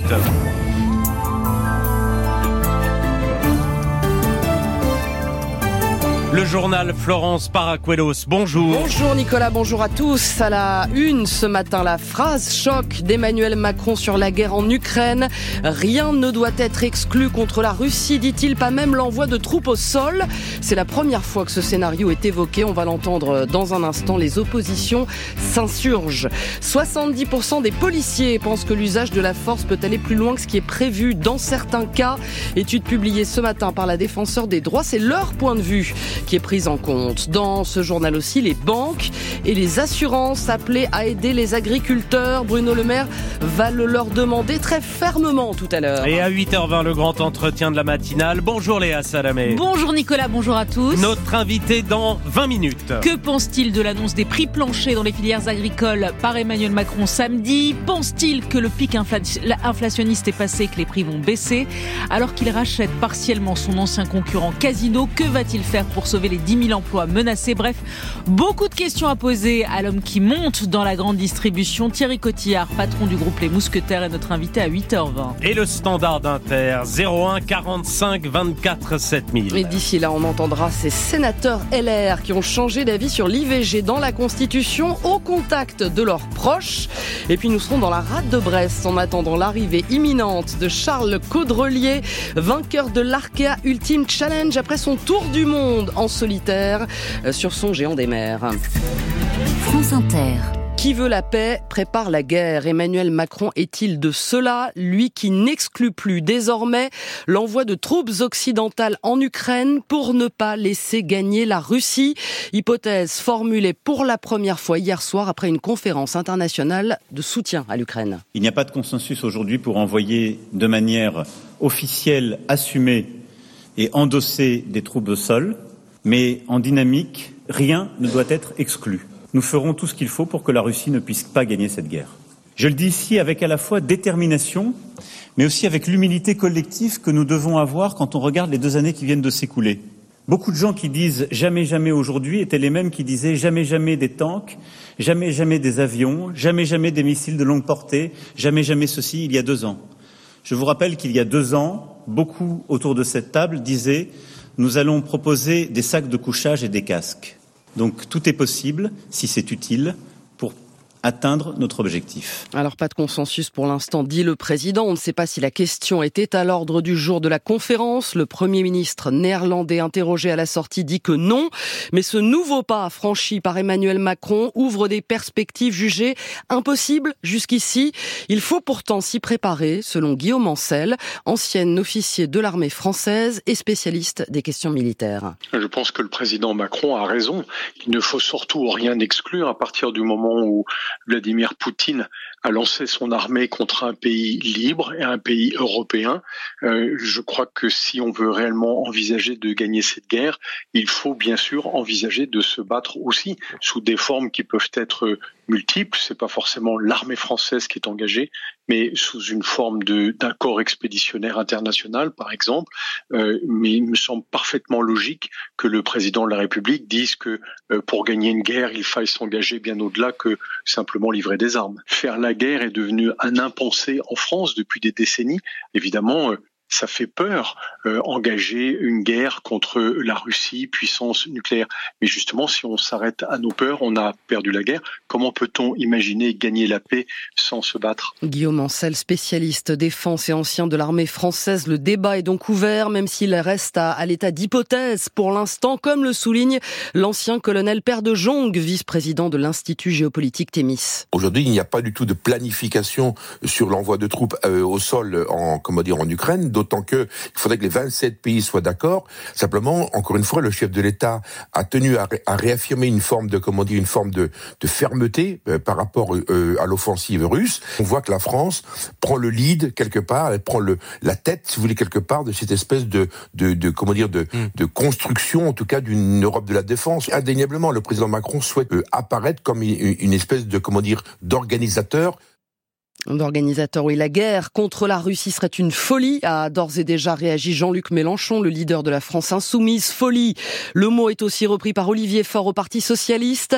Marine Le Pen dénonce la gravité d'une telle déclaration. C'est la vie de nos enfants dont il parle avec autant d'insouciance, écrit la députée du Rassemblement National. Alors au-delà de cette déclaration choc du président sur laquelle Pierre Aski reviendra juste après le journal, Emmanuel Macron a aussi annoncé la création d'une coalition pour fournir à l'Ukraine des missiles et des bombes de moyenne et de longue portée.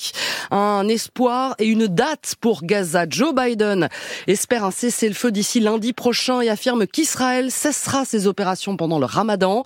Selon une source du Hamas à l'agence France Presse, une trêve de six semaines est en négociation avec libération d'otages israéliens et de prisonniers palestiniens. Des représentants du mouvement islamiste et d'Israël sont en ce moment à Doha, au Qatar, dont l'émir sera reçu ce soir par Emmanuel Macron à l'Elysée. Kylian Mbappé fera partie des convives. Il est 8h07. Quel usage de la force pour maintenir l'ordre Et on ne parle pas ici de guerre, mais du travail des policiers et des gendarmes interrogés par des chercheurs en sociologie sur le droit des institutions pénales. Leur étude inédite est publiée ce matin par la défenseur des droits qui s'intéresse donc à leur point de vue. Comment perçoivent-ils leur mission? Delphine Evenou, leurs réponses sont assez évocatrices des tensions de la société. Si plus de 7 policiers et gendarmes sur 10 sont satisfaits de leur poste, l'étude laisse sentir le fossé qui s'est formé avec le public. Seule une petite minorité des agents estime par exemple qu'on peut globalement faire confiance aux citoyens pour se comporter comme il faut, et si les forces de l'ordre sont globalement favorables au fait de recueillir les attentes des habitants, ils sont en revanche bien moins d'accord quand il s'agit de justifier et d'expliquer leurs actions à la population et aux élus. Autre point sensible, le rapport à la force. 60% des répondants pensent que dans certains cas, plus de force que ce qui est prévu par les règles devrait être toléré. Jacques de Maillard, co-responsable de l'étude. Une majorité d'entre eux privilégie le fait d'accomplir sa mission, donc d'être efficace aux dépens du respect de la règle et notamment chez les policiers plutôt que chez les gendarmes. Souvent, les professionnels privilégient le pragmatisme, le fait d'avoir des résultats, plutôt que de respecter la règle. Mais l'étude montre aussi que l'usage de la force pour obtenir des aveux est largement réprouvé, tout comme donner un coup non justifié à un suspect. L'une des pistes suggérées par la défenseur des droits est de renforcer la formation des policiers et gendarmes, notamment sur les enjeux de désescalade de la violence. Delphine Evenou, et pour ceux qui ont eu affaire à la police et à la justice, l'attente sera plus longue pour obtenir un HLM à Compiègne. L'agglomération de l'Oise vient de mettre en place un système de malus adapté aux demandes de logements sociaux. Si un membre du foyer a été condamné ou s'il a causé des troubles du voisinage, il perd des points.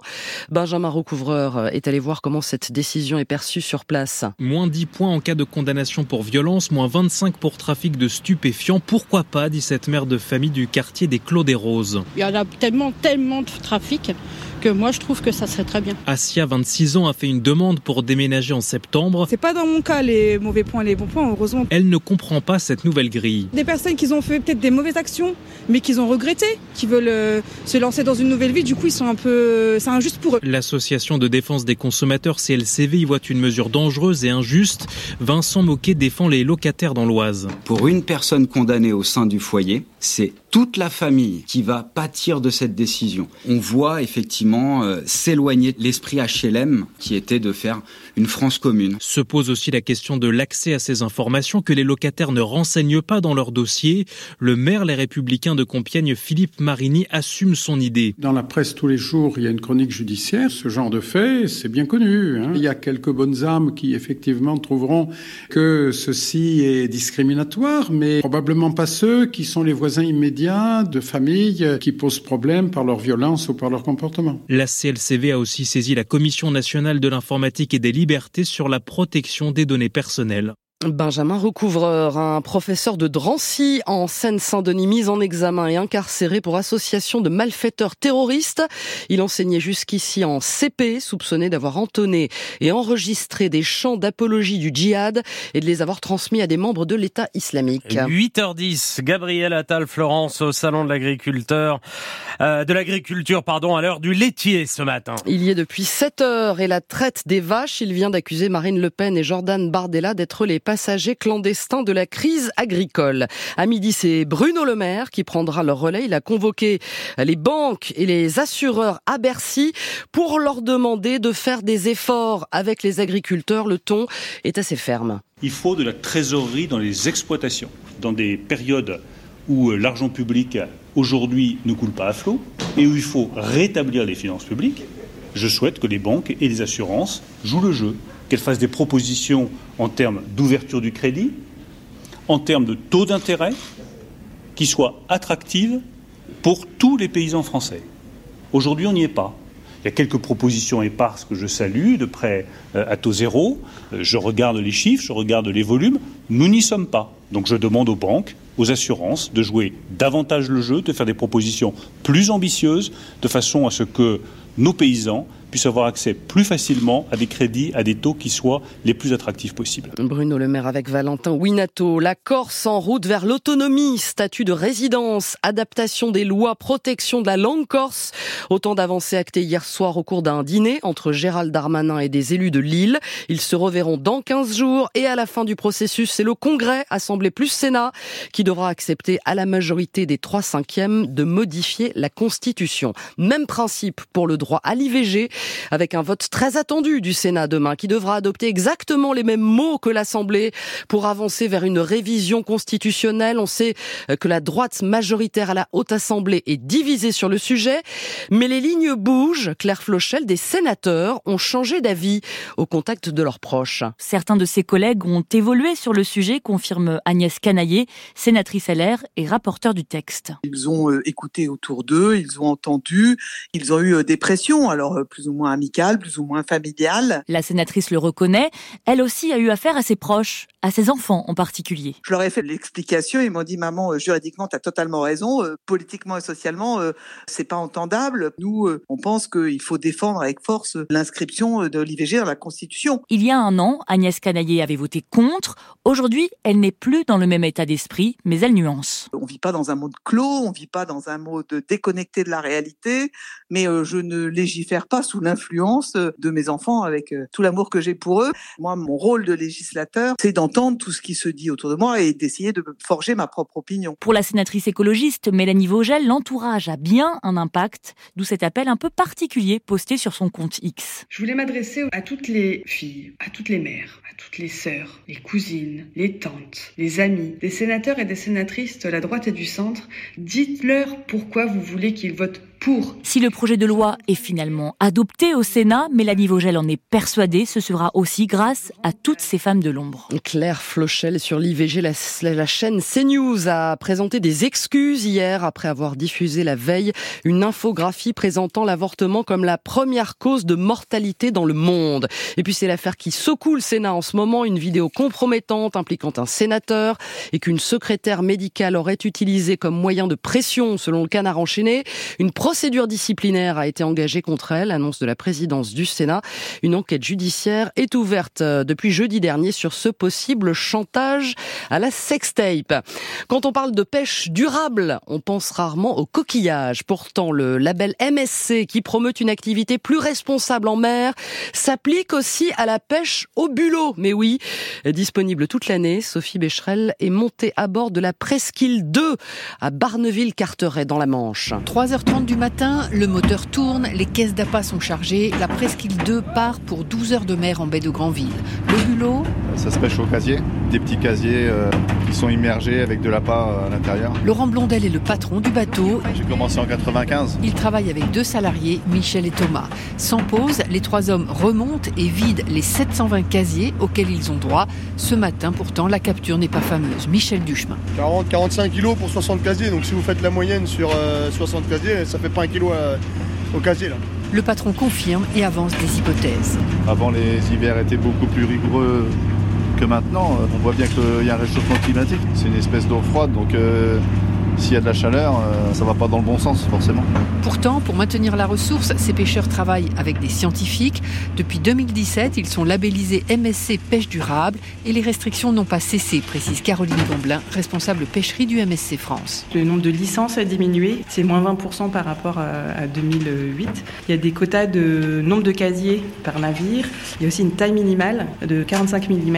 Et ensuite, il y a aussi une période de fermeture en janvier et les week-ends. Malgré tout, ce jour-là, les 630 kilos autorisés n'ont pas été atteints. Les deux derniers étés caniculaires ont peut-être durablement affecté les bulots. Reportage signé Sophie Becherel. Et puis tiens, 50 ans et 50 jours de mer. Charles Caudrelier a fêté son anniversaire hier, veille de son arrivée imminente à Brest après avoir bouclé son tour du monde en solitaire sur son maxi trimaran géant des mers. Il s'apprête donc à remporter l'Arca Ultimate Challenge, première course du genre, après avoir gagné la route du Rhum il y a deux ans. Bonjour Jérôme Val. Bonjour Florence. Vous êtes en mer, vous aussi, sur la ligne d'arrivée à la sortie de la, la rade de Brest. Charles Caudrelier est en approche Oui, c'est une affaire de minutes maintenant. Et vous savez, Florence, c'est toujours un moment émouvant de retrouver un marin qu'on avait quitté le 7 janvier. Ici même à Brest, parti euh, comme les cinq autres concurrents dans l'incertitude d'une course inédite. On va donc retrouver euh, Charles Caudrelier 50 jours plus tard sur cette ligne d'arrivée. Et la carte postale est juste magnifique pour euh, l'accueil de ce marin avec une petite houle très légère et puis le ciel orangé au-dessus de la presqu'île de Crozon avec le lever du soleil. 50 jours que Charles Caudrelier a dominé a pris la tête très vite dans cette course et il a creusé l'écart sur ses concurrents malgré les aléas. Il y a eu euh, d'abord un bateau gravement endommagé dès le quatrième jour de course. Il y a eu une blessure à l'avant-bras à cause d'une éolienne. Il y a eu aussi une météo qui n'a pas du tout été favorable. Mais Charles Caudrelier va entrer un peu plus euh, dans l'histoire de ce sport après avoir presque tout remporté à la barre de son euh, trimaran volant.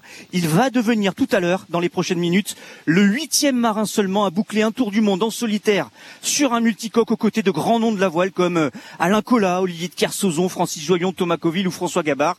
Mais ce sera le premier à le faire en course. Réponse d'ici un petit quart d'heure maintenant. Et on est euh, impatient d'entendre ces premiers mots. Merci Jérôme Val en mer avec les moyens techniques de Sandrine Malon suivent au classement pour l'instant Thomas Coville et Armel Lecléache qui ne sont pas attendus à Brest avant plusieurs jours. Merci Florence Paracuelos. 9h20, je vous le rappelle, Léa Salamé reçoit l'actrice Brigitte Fossé pour ses lectures des fables de La Fontaine au théâtre de Poche-Montparnasse à Paris. La météo, Marie-Pierre Planchon. La météo avec Vitacitral TR+, des laboratoires Acepta, gel réparateur pour les mains abîmées par le froid, les gels hydroalcooliques et les lavages fréquents. En pharmacie et parapharmacie. Et c'est le retour des éclaircies sur le nord dès ce matin, Marie-Pierre. Oui, Nicolas, avec le vent qui a tourné au nord, les pressions remontent vers la Manche, dégageant ainsi le ciel petit à petit, repoussant la dépression vers la Sardaigne. En revanche, le ciel restera très nuageux ce matin, avec quelques averses au sud de la Loire, mais ce flux de nord va bloquer les pluies sur les Pyrénées avec de fortes quantités de neige dès ce matin, d'où les Pyrénées-Atlantiques placées en vigilance orange avalanche. On attend jusqu'à 50 cm à 1 mètre entre 1200 et 1800 mètres. Il va également neiger sur le Massif central, les Alpes, sans oublier la Corse. Le golfe du Lion restera à l'écart avec la Tramontane et le Mistral dans une ambiance plus froide. Il fait moins 2 dans le Doubs comme au Piloude, 2 en Lozère, 3 à Tarbes, 4 à Lille. Vous avez 5 à Paris comme à Saint-Étienne, 6 à Cherbourg comme à Montpellier et 13 à Propriano. Et retour des pluies sur l'Est après-midi. Et oui, il va pleuvoir de l'Alsace jusqu'au Massif central, à la Camargue, à la Côte d'Azur, à la Corse, avec toujours ce blocage et la neige sur les reliefs, surtout sur la montagne basque et du Béarn, avec ce gros risque d'avalanche. Et puis au nord de la Loire, ce sera beaucoup plus agréable. Le ciel sera de plus en plus lumineux. On peut même envisager de revoir le soleil, avec toujours les six départements en vigilance crue, le Pas-de-Calais, la Seine-et-Marne et le Nord-Aquitaine. Cet après-midi, les valeurs seront de saison, même si parfois le ressenti sera un peu plus froid. Pas plus de 7 à Chamonix, 9 à Château-d'Oléron comme à Lille. Il fera 10 à Biarritz comme à Paris, 11 à Belfort comme à Albi, 12 à Orange, en se rappelant Nicolas qu'en février n'est pas rigoureux, mars écorche. Oula, Alors, il, hein. est, bizarre celui-là. Hein. Merci Marie-Pierre, il est 8h20. Le 7-10. Listen anywhere. Sur France Inter. Géopolitique, bonjour Pierre Aski. Bonjour Nicolas. Pierre, vous vous interrogez sur le durcissement des relations avec la Russie. Derrière le triste anniversaire de la guerre en Ukraine, derrière le spectre de l'élection possible de Donald Trump, ou derrière le sommet occidental qui s'est tenu hier soir à Paris et l'escalade à laquelle il a donné lieu, une seule question. Quel est l'état réel de nos relations avec la Russie de Poutine? Sommes-nous en guerre sans le savoir? Une phrase d'Emmanuel Macron hier soir, en accueillant à l'Élysée la vingtaine de chefs d'État et de gouvernement invités à ce sommet impromptu, donne la mesure de l'heure. Nous ne souhaitons pas entrer en guerre avec le peuple russe. Nous, euh, euh, pardon. Euh, puis, à la fin du sommet, nous sommes déterminés à garder la maîtrise de l'escalade. Puis, à la fin du sommet, n'excluant plus l'envoi de troupes occidentales au sol. Vous aurez relevé, comme moi, la nuance entre une guerre avec le peuple russe et avec son régime, celui de Poutine qui n'est pas nommé. On est loin de la première année de conflit lorsque le président français ménageait Vladimir Poutine et ne voulait pas humilier la Russie. On a véritablement changé d'époque. Pourquoi ce ton martial qui rejoint les mises en garde contre la menace russe entendue dans différents pays européens plutôt ceux du flanc Est? Pour répondre à cette question, il faut mhm. définir la guerre. Qu'entendez-vous par là, Pierre? Ben, Il faut introduire le concept de guerre hybride, car c'est sans doute ce qui caractérise le mieux la situation. C'est un concept encore mal défini qui décrit le recours à côté ou précédant la guerre conventionnelle, avec des méthodes de cyberguerre, de désinformation ou d'influence. Ça n'est pas vraiment perçu par les opinions comme étant le champ de la guerre, mais ça en fait intégralement partie.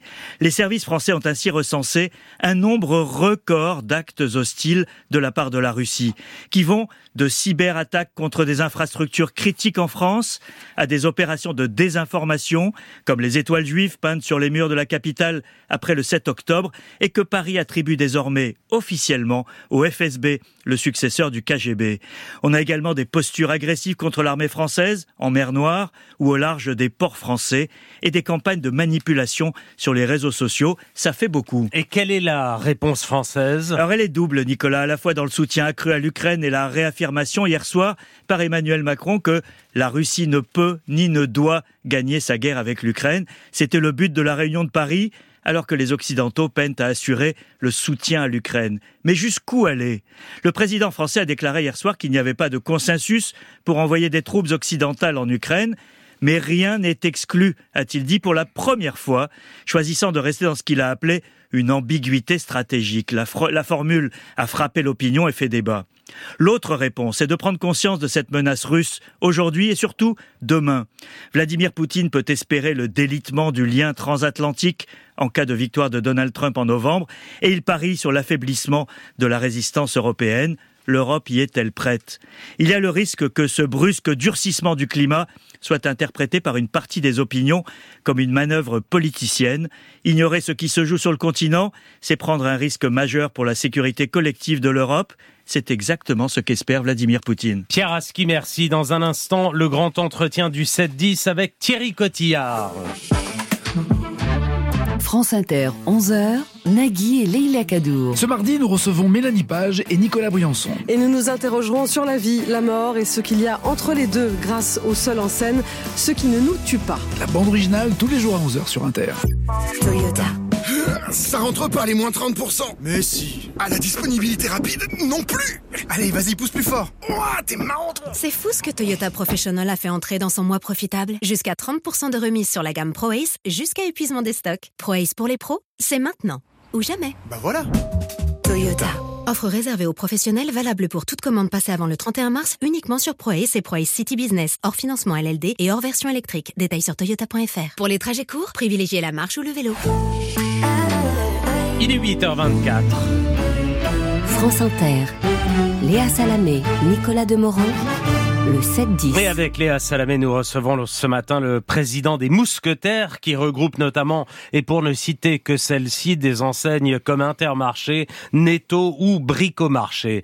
Vos questions au 01 45 24 7000 et sur l'application de France Inter. Thierry Cotillard, bonjour. Bonjour. Bonjour. Et bienvenue à ce micro. Le groupement Les Mousquetaires rassemble plus de 3000 chefs d'entreprise, 150 000 salariés dans près de 4000 points de vente en France, Belgique, Pologne, Portugal. Vous dirigez d'ailleurs vous-même trois intermarchés en région parisienne. Beaucoup de questions à vous poser ce matin sur l'inflation, sur le groupe Casino que vous allez partiellement racheter.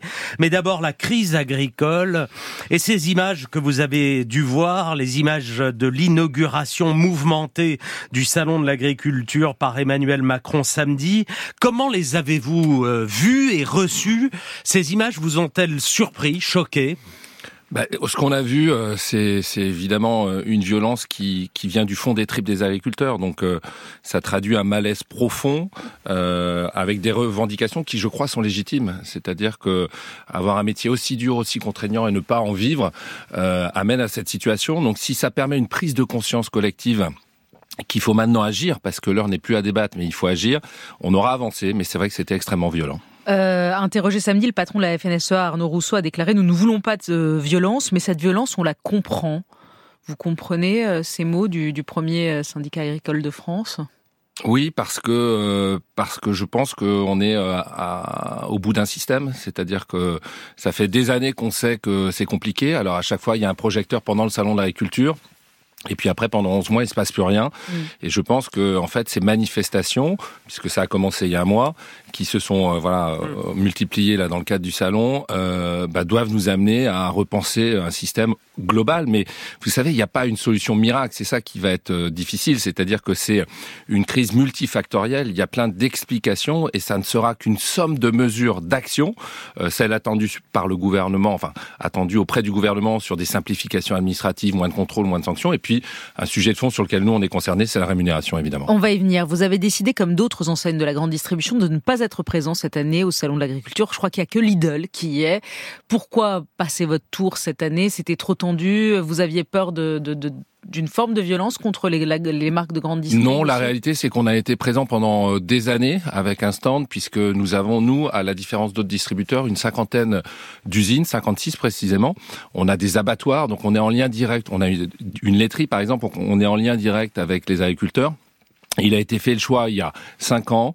Euh, très honnêtement, il n'y avait pas cette tension. C'était un choix économique. Ça coûtait un million d'euros et on s'est dit mettons-le dans les contrats pour nos agriculteurs pour qu'on pour développer les, les tripartites. Néanmoins, sans stand, euh, il est bien prévu que j'aille au contact des agriculteurs. Donc je Vous y allez quand? je vais y aller jeudi. Thierry. Cotillard, vous déclariez aux Parisiens début février, nous, distributeurs, devons prendre notre part de responsabilité dans cette crise du monde agricole. En, en quelques mots simples, quelle est cette responsabilité? Quelle est votre responsabilité comme distributeur? On a tous une part de responsabilité. L'industriel qui achète à l'agriculteur, nous le distributeur cachetons, et puis un dernier responsable, c'est quand même le consommateur. Il faut le dire, c'est-à-dire qu'il y a une déclaration patriotique lorsqu'on fait un sondage, et puis il y a une action devant le rayon qui peut être euh, à l'opposé en prenant le, le prix le moins cher. Moi, je crois qu'on a fait une avancée avec Egalim. On va certainement en débattre. Oui. Oui, on va en Euh, parler. ça a permis d'avancer parce que nous, euh, on n'a jamais opposé la défense du pouvoir d'achat aux revenus des agriculteurs. Certains distributeurs l'opposent. Nous, on pense qu'on peut concilier les deux. Pensez à qui? À Euh, Leclerc? Par exemple, euh, il y, a, un distributeur effectivement qui est sur la défense du pouvoir d'achat et qui euh, euh, parfois stigmatise des positions. Nous, on est pour penser qu'on peut sauver le revenu des, agriculteurs tout en attaquant les prix, comme on le fait avec les grandes multinationales. Donc pour ce qui est de la loi Egalim, il faut quand même avoir le, le bilan de se dire que ça a marché. Ça a marché sur le lait. Alors il y a eu un, un drame avec la- Lactalis cette année qui ne s'est pas entendu avec ses producteurs, mais ça a permis quand même de mieux rémunérer par rapport à il y a 3-4 ans. C'est beaucoup mieux par exemple sur les éleveurs de porc. Mais par sur contre, le bœuf, par exemple. ben, J'allais vous le citer. Vous avez ben, des voilà. filières où ça n'a pas avancé. Le bœuf, les arboriculteurs. Et là, euh, il faut pas qu'on qu'on jette ce qui a été fait. Il faut aller plus loin. Et donc j'ai dit plus de directivité. Il faut un cadre encore plus contraignant de la loi et qu'on aille vers plus de transparence. Mais plus de transparence, ça veut dire quoi? Ça veut dire qu'on sache exactement combien vous prenez, vous, les distributeurs, parce que c'est ça, en fait. Euh, si vous voulez, c'est ça qu'on a, on a appris aussi à l'aune de cette crise agricole, c'est que les agriculteurs disent on est facturé euh, 0,5 centimes le, le morceau de porc, par exemple, et il est vendu à 7 euros sur les étals. Où va l'argent? Alors nous, on est euh, partisans, on le redit, euh, d'une transparence totale de la chaîne alimentaire dans la répartition de la valeur. Ce qu'il faut savoir, c'est que 70% des industriels ont coché une option qui ne donne pas cette transparence. Donc lorsqu'on discute avec Lactalis, il n'a pas calé son prix avec ses agriculteurs. On est contre ça. Nous, on est assez clair C'est sur que le la faute des industriels. C'est- pas- ça, parce que j'ai l'impression, de... pardon, hein, on- Ouais. on reçoit des industriels et on reçoit des grands distributeurs de, de la grande distribution. On avait encore Michel Edouard Leclerc il y a quelques jours à, à ce micro, et à chaque fois on a l'impression, voilà, vous vous renvoyez la balle. Non, c'est la faute des industriels, c'est la faute des, de la grande distribution. Mais à la fin, ceux qui trinquent, Qui n'ont pas, c'est euh, Ce les qui- agriculteurs. Exactement. Et ce qu'il va falloir observer attentivement, c'est les résultats des grands groupes. hein. C'est-à-dire qu'on a vécu une année 2023 où on a eu l'impression que certains industriels avaient restauré leurs marges. Moi, je peux être totalement transparent sur mes marges. Et d'ailleurs, j'invite Bercy à venir voir le taux de marge qu'on a pratiqué. On a fait le choix d'être très offensif et de se dire le consommateur a besoin de prix. Donc la hausse des industriels, je la répercute ou je réduis même cette inflation pour pouvoir attirer des consommateurs. Elle est de combien votre marge en 2023 En 2023, elle est autour de 20%. Donc je vais faire une démonstration pour que les gens comprennent. Lorsque vous faites des courses chez Intermarché ou Netto, vous en dépensez pour 100 euros. Je vais donc avoir 20 euros de marge. Ces 20 euros de marge, dans notre modèle économique, la moitié va servir à payer nos employés. Il reste donc 10 euros. Ces 10 euros payent ensuite le loyer du magasin, payent l'électricité, payent toutes les factures et il reste 2 euros. Donc en ce moment, on est en train de sortir les bilans. Est-ce que ce sera 1,80€ Est-ce que ce sera 2,20€ On ne sait pas, mais ça tournera autour de 2 euros. Et nous faisons partie des distributeurs qui gagnons notre vie. On va peut-être parler de Casino. C'est Ah, une entreprise qui va mal. On a vu les résultats d'autres distributeurs qui sont en négatif. Donc, on n'a pas l'impression, vous savez, que le résultat au global soit euh, exorbitant. Les mêmes analyses économiques montrent qu'un un industriel, alors pas les PME, mais les très grands groupes, c'est 45% de marge. Et quand moi je sors 2 euros, il gagne 15 euros. C'est là que je dis, est-ce qu'un Lactalis qui aujourd'hui fait une croissance mondiale, rachète toutes les usines qui traînent dans tous les pays, est-ce que c'est pas sur le dos des agriculteurs et le prix qu'on paye le lait? Voilà, Alors, je pose le débat. Un mot tout de même, et même plusieurs, sur la grande annonce présidentielle de ce week-end, le bouger, euh, entre guillemets, d'Emmanuel Macron sur les prix planchers qui permettraient d'assurer un revenu minimum aux agriculteurs. Il y aura des indicateurs pour déterminer, par exemple, ce que coûte à un agriculteur la production d'un kilo de viande bovine ou 1000 litres de lait. Emmanuel Macron a ajouté qu'il s'agissait de rendre ces indicateurs opposables dans les négociations entre les acteurs de l'alimentation. Comment avez-vous reçu l'annonce? Alors on a été un peu surpris euh, de l'annonce, puisqu'en fait euh, la notion de prix plancher n'avait pas été évoquée avec euh, les autres ministres, hein, euh, ni Gabriel Attal, ni le ministre de l'Agriculture. C'est assez difficile de commenter une modalité, enfin une mesure dont on ne connaît pas la modalité. Ce qu'on a compris, c'est qu'il a une ambition européenne. On la partage, c'est très bien. Mais vous savez, avant de mettre d'accord l'ensemble des acteurs européens sur ce sujet-là, il va se passer quelques temps, voire quelques années. Et nous, la lecture qu'on en a, c'est que les agriculteurs peuvent plus attendre.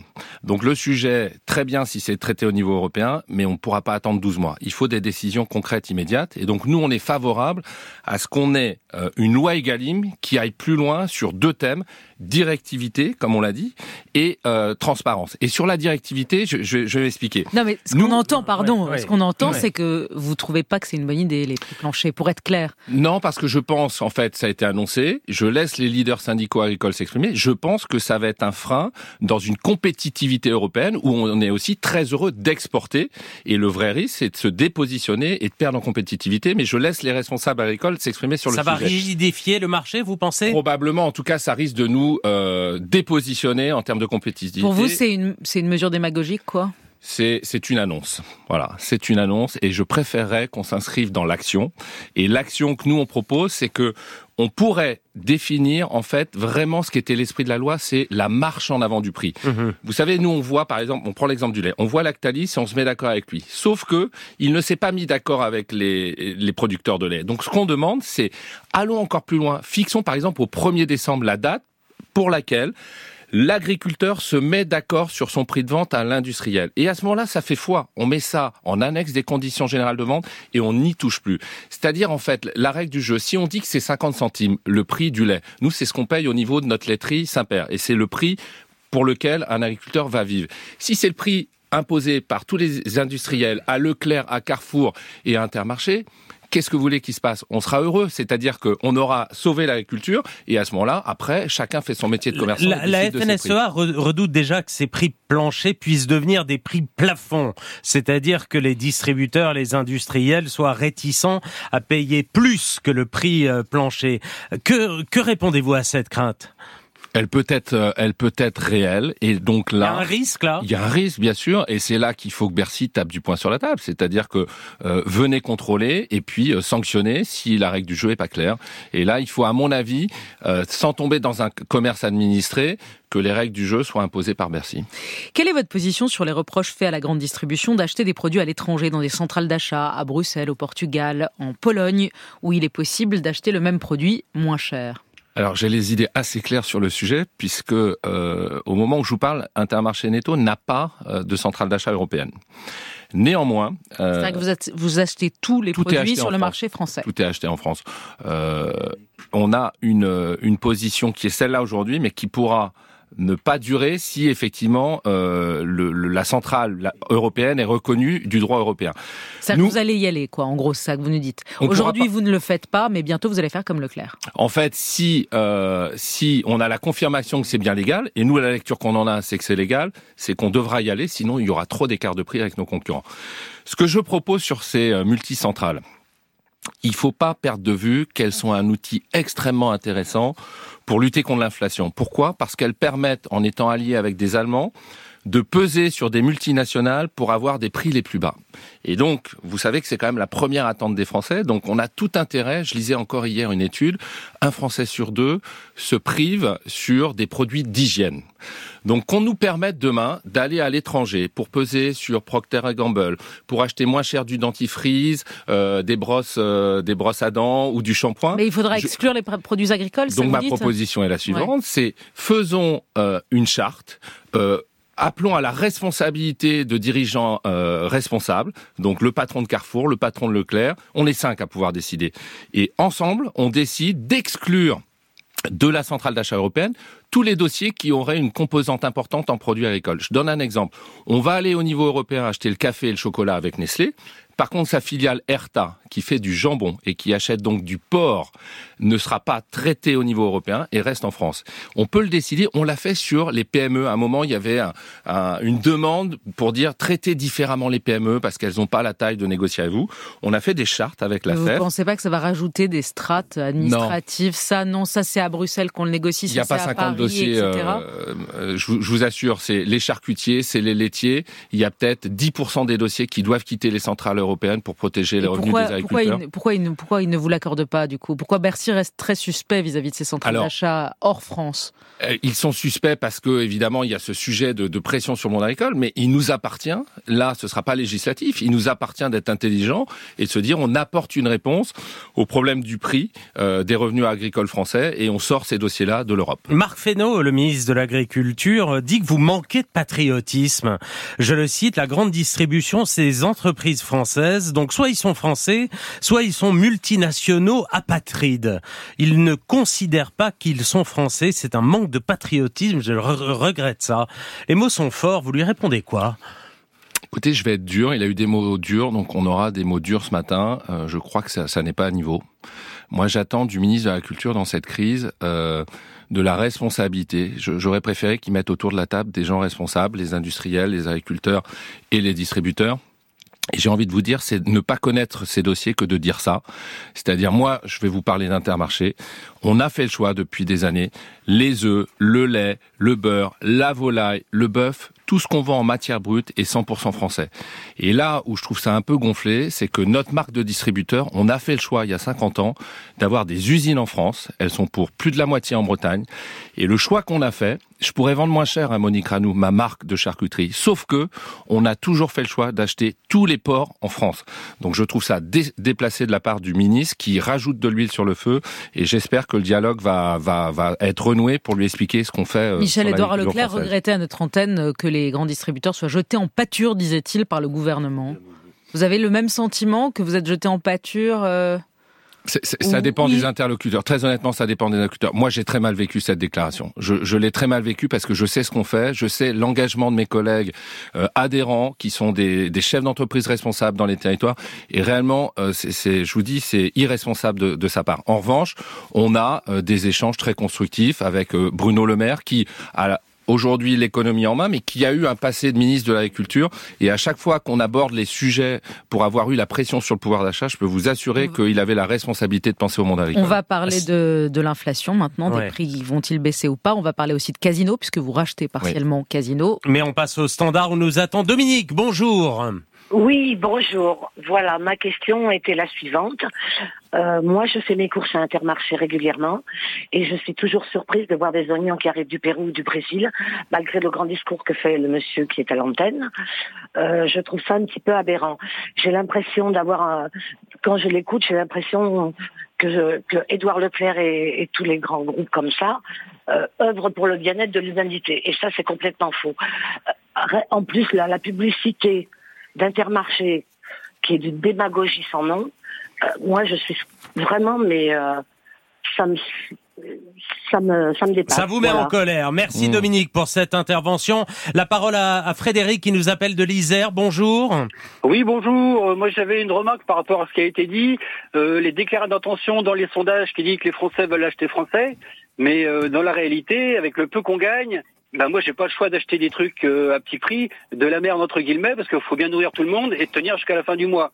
Donc c'est bien gentil de dire ça, mais moi si je touchais 2000 euros par mois, j'achèterais du bœuf chez le boucher de viande française. Merci Frédéric pour cette euh, intervention. Alors euh, euh, Thierry Cotillard va vous répondre sur les oignons du Brésil ou du Pérou vendus chez euh, Intermarché. Que dites-vous à Dominique, notre auditrice? Alors sur le sourcing des produits, euh, on a, on- j'ai regardé, on a hors agrumes et produits exotiques 75% des fruits et légumes qu'on achète en France. Euh, donc il en reste 25%. Ces oignons doivent en faire partie. Euh, Là où effectivement peut-être on, on manque de courage, c'est que euh, par moment on devrait peut-être faire le choix, si c'est pas la période de- des fraises, de ne pas en avoir et de pas l'importer euh, de l'autre bout de la planète parce que c'est pas responsable. On n'a pas encore eu cette euh, décision aussi courageuse parce que peut-être que certains euh, clients quitteront nos magasins pour aller chercher de la fraise en face, mais c'est les défis qui nous attendent demain. C'est ça, c'est qu'il faudra, il faudra aller vers Il ça. faudra y aller Il faudra aller vers une décision qui est de Aussi ne radicale. plus euh, importer des, des, des fraises euh, l'hiver. Exactement. Et Euh, C'est pas, vous n'êtes pas prêt encore à, ce, à sauter Je- pas. on, on en débat en interne. Je peux vous assurer, on en débat et on a des, des- des jeunes collègues qui arrivent avec cette vision euh, euh, d'un commerce responsable et je trouve ça génial et ça bouge les lignes. Et puis on a des commerçants qui disent ouais mais ça va euh, chez Leclerc ils auront des fraises donc euh, qu'est-ce qu'on fait? Mais euh, je peux vous assurer qu'on va essayer de remettre le débat sur le sujet. Deuxième question, celle de Frédéric. J'aimerais bien acheter français, mais j'ai pas les moyens. Alors nous, on- cette problématique, c'est vraiment le, toute la difficulté de, de la consommation actuellement, c'est-à-dire pression sur le pouvoir d'achat, une envie, euh, je dirais, citoyenne. Et comment on, arrive à allier les deux? Nous, ce qu'on essaye de faire avec un modèle qui est particulier, j'ai cité nos abattoirs, nos laiteries, on a fait le choix depuis le 1er janvier de baisser les marques de distributeurs qu'on fabrique de 5 à 10% pour les rendre plus accessibles. Et toutes les études disaient, les Français ont des problèmes pour acheter de la viande, du poisson. On a la chance d'avoir nos propres bateaux, nos abattoirs, donc on a fait un choix là purement euh, propre à Intermarché de réduire nos marges, ce qui permet d'avoir du steak haché à moins de 10 euros, tout en préservant le, le revenu de l'agriculteur. Thierry Cotillard, l'inflation, après une augmentation de plus de 20% sur deux ans des prix alimentaires, est-ce que vous dites ce matin le pic inflationniste est passé? Ça, c'est la première question. Et est-ce que vous dites les prix vont baisser ou juste ils vont arrêter d'augmenter? Alors, le pic à deux chiffres, euh, c'est derrière nous. C'est fini. Il y aura plus cette inflation. On sort des négociations qui se sont finies il y a quelques semaines et on va tous maintenant les répercuter, euh, je dirais, dans les, magasins. Et l'inflation alimentaire sera en France entre 2 et 3 Donc, ça ne baisse pas encore complètement puisque la hausse est moins importante, hein, c'est une différence. Et surtout, il faut dire aux auditeurs, ça ne reviendra pas comme il y a il y a deux ans. Il y a deux ans, ça coûtait 20% moins cher. Depuis, les coûts de production, la revalorisation des matières premières fait que ça coûtera plus cher de s'alimenter en France. Notre enjeu, c'est d'apporter des baisses. Combien plus cher? Parce que c'est vrai qu'en préparant votre interview, on a regardé les chiffres Ouais. sur 10 ans, c'est-à-dire au-delà de- du moment inflationniste de ces trois dernières années. Si on, plan- on prend un référentiel sur 10 ans et qu'on compare les prix entre 2014 et 2024, c'est hallucinant. Le beurre a pris 70%, l'huile d'olive 60%, les pâtes plus 30%, les légumes frais aussi. Euh, les prix des légumes frais ont augmenté de 72% en moyenne. Les pommes de terre, en 10 ans, on les paye 40% de plus. Euh, Alors- parce que c'est vrai qu'on on- on focus sur l'inflation de ces deux dernières années, mais quand vous regardez sur vrai, un temps long, et ce que vous nous dites, c'est que ça va continuer à augmenter en fait. Alors, je, je, je vous dis que ça ne va pas augmenter dans la proportion qu'on a connue. Donc, et la bonne nouvelle, c'est que par exemple sur nos marques de distributeurs, il y a près de la moitié des produits cette année qui vont être en baisse. Donc ça, c'est plutôt une bonne chose. Après, vous savez, il y a quand même cinq minutes, on était en train de parler du revenu des agriculteurs, donc on peut pas opposer Je sais les bien deux. que c'est la grande contradiction.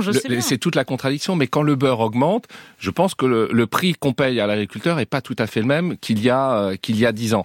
L'électricité n'est pas au même coût et les SMIC ont augmenté. La réalité, c'est que euh, les pourcentages, parce que qu'est-ce qui reste en bas des exploitations de nos supermarchés, ça n'a pas doublé, ça n'a pas triplé.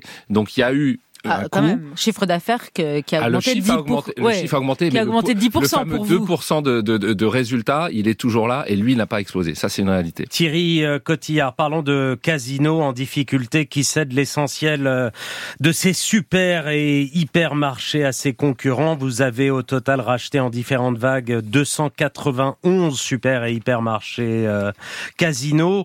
Le tribunal de commerce a validé hier le plan de sauvetage euh, de Casino qui avait été critiqué notamment pour le risque de réduction d'emplois. Ce sont près de 10 000 salariés que vous allez devoir intégrer. Euh, question, euh, il y aura, n'y aura, enfin, y aura-t-il euh, destruction d'emplois? Allez-vous vous lancer dans une restructuration de ces magasins ou dans des plans sociaux? Non, c'est l'engagement qu'on a pris et je, je pense qu'en fait l'issue du dossier Casino est extrêmement positif. Euh, nous, on a fait une proposition, comme vous venez de le dire, avec le groupe Auchan. C'est 12 000 emplois qui vont être sauvés. Euh, faut quand même se dire que s'il n'y avait pas une reprise, ça aurait été une casse sociale sans précédent en, France. On a vu des enseignes, alors dans d'autres domaines, hein, Camailleux et autres, où quand ça ferme, c'est pas repris. Et à ce moment-là, c'est du chômage. Donc nous, on n'a pas un plan de restructuration euh, en cours. On a un plan de relance, c'est-à-dire les effectifs sont conservés et on espère, avec l'offre commerciale qui sera la nôtre, avec des baisses de prix qui vont être significatives, donc ça c'est l'autre très bonne nouvelle, puisqu'en fait la même offre, elle va coûter 15% moins cher pour les consommateurs. À partir de quand? À partir du moment où on change l'enseigne. Donc il y a eu 58 points de vente qui ont déjà basculé de Casino à Intermarché en novembre. Et en avril, on va commencer pendant trois mois la bascule des 200 euh, et quelques points de vente. Donc là, les, 12 000 salariés qui nous écoutent peut-être ce matin de Casino, vous leur dites aucun emploi ne sera supprimé et il n'y aura pas de baisse de salaire? Non.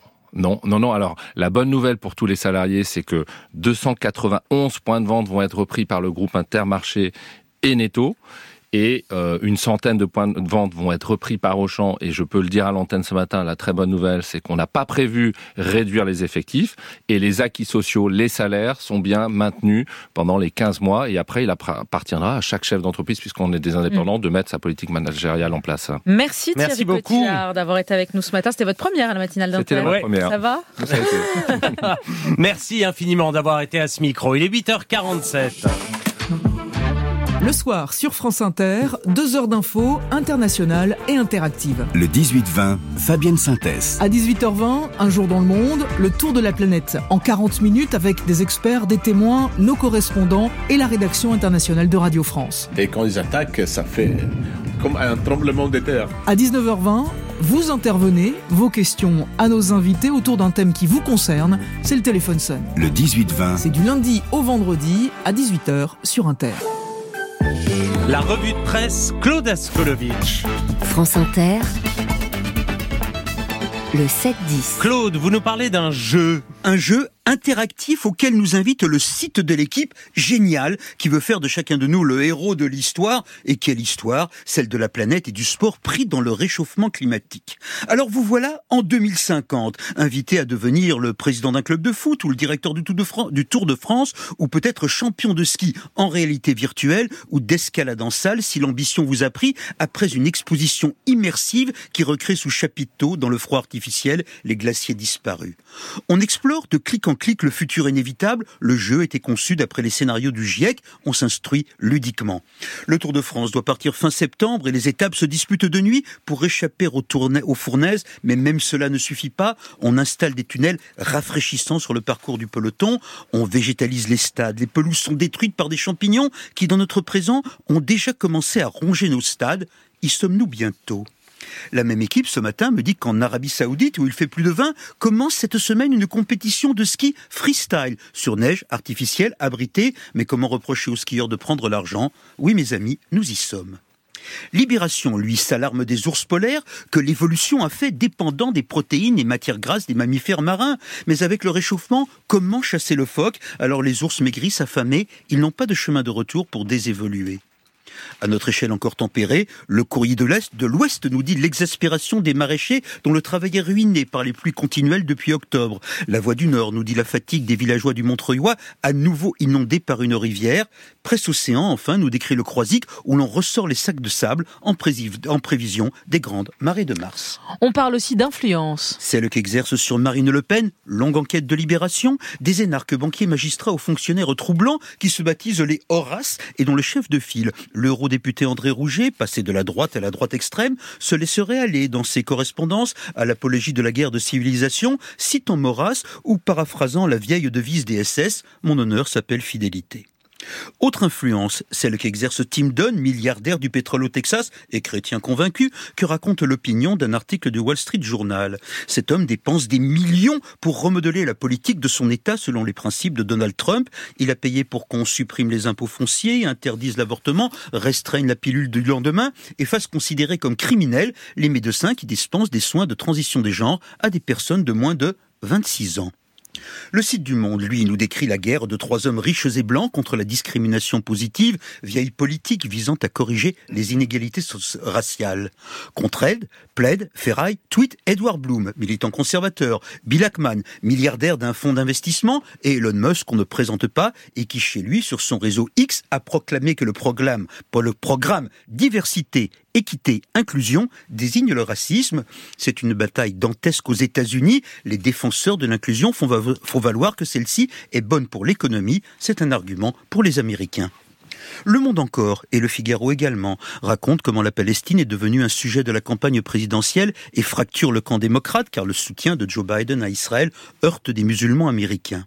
Mais au-delà de la guerre, le Figaro veut nous montrer le pays qui change, dans une petite ville industrielle, Amtramk, fief longtemps de l'immigration polonaise, devenue majoritairement musulmane par le jeu des migrations.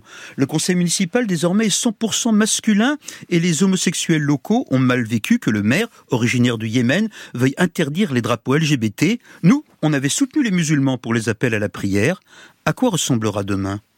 Le Monde encore, site et journal encore en kiosque, nous dit ces ouvriers et ouvrières, surtout nord-coréens, nord-coréennes, que leur pays fournit aux usines chinoises de transformation de poissons, qui vivent dans un climat de peur, de coups, de menaces, d'agressions sexuelles. On insiste souvent sur le fait que si vous êtes prise en train de vous enfuir, vous serez tué sans laisser de traces, témoigne une ouvrière, saisissant en quête d'un collectif nommé The Outlaw Ocean Project, que le monde relaie. Le journalisme est parfois l'influence fragile de ceux qui ne sont rien. Et on parle enfin Claude de Boisson. Et l'on s'autorise alors un peu d'évasion quand par le Figaro, alors que nous arrive la Fashion Week de Paris, on apprend qu'autour des défilés, on sirote à Paris, oui, du champagne. À Copenhague, de la bière artisanale, mais parfois sans alcool. À Los Angeles, on a des infusions aux plantes, mais aussi, ouf, le mescal margarita. Et à Milan, où l'on goûte le vin, chaque repas s'achève par une eau chaude de citron, le canarina, les temps changent. Dans l'Est républicain, j'apprends qu'à Lure, on va fêter le sapeur camembert, mythique personnage de bande dessinée créé par le grand Christophe le 29 février 1844. Ça lui fait donc 44 années bisextile. Enfin, j'en termine. Dans la dépêche édition du Tarn, on rencontre une jeune femme à l'orée de sa gloire, car depuis quatre semaines, sa bouille de l'été dernier est un visage d'une mini-série nude sur Prime Video, où des adolescents affrontent les dangers des partages sur Internet des photos dénudées. Notre albigeoise joue une collégienne, fille d'agriculteur piégée par un pédocriminel. Elle tombe à pic cette série quand le cinéma est secoué de révélations sur les prédateurs et les déterminations de notre lycéenne d'Albi contrastent avec les fragilités des jeunes femmes autrefois abusées. Quand elle a postulé, elle avait 16 ans, elle en paraissait 13, elle en a 17 aujourd'hui. En terminale, elle fait du théâtre, elle veut poursuivre après le bac dans un cinéma engagé et destiné aux adolescents. Elle sait où elle va, cet ado. Mais surtout, le vieux lecteur que je suis s'épate du nom de scène choisi par notre actrice. Elle se fait appeler Nelligan, du nom d'un poète québécois mort sexagénaire en 41 après une vie difficile. C'est tout bête, dit-elle. Elle avait appris par cœur en sixième, un poète de lui dont j'ignorais tout. Je suis allé chercher sa tête, sa vie, ses mots. Ah, comme la neige a neigé. Qu'est-ce que le spasme de vivre à tout l'ennui que j'ai, que j'ai? Il n'était pas joyeux, contrairement à la môme qui relève son nom et dont j'ai appris, moi vieux, quelque chose ce matin. Merci Claude pour cette revue de presse. 8h54, Mathilde Serrel, un monde nouveau. Et ce matin, un monde où les princesses font de nouveau rêver. C'est une mise en abîme 11 millions de vues au premier rang d'un défilé de robes de princesse Swarovski. Une jeune femme filme émerveillée les soirées brodées de cristaux.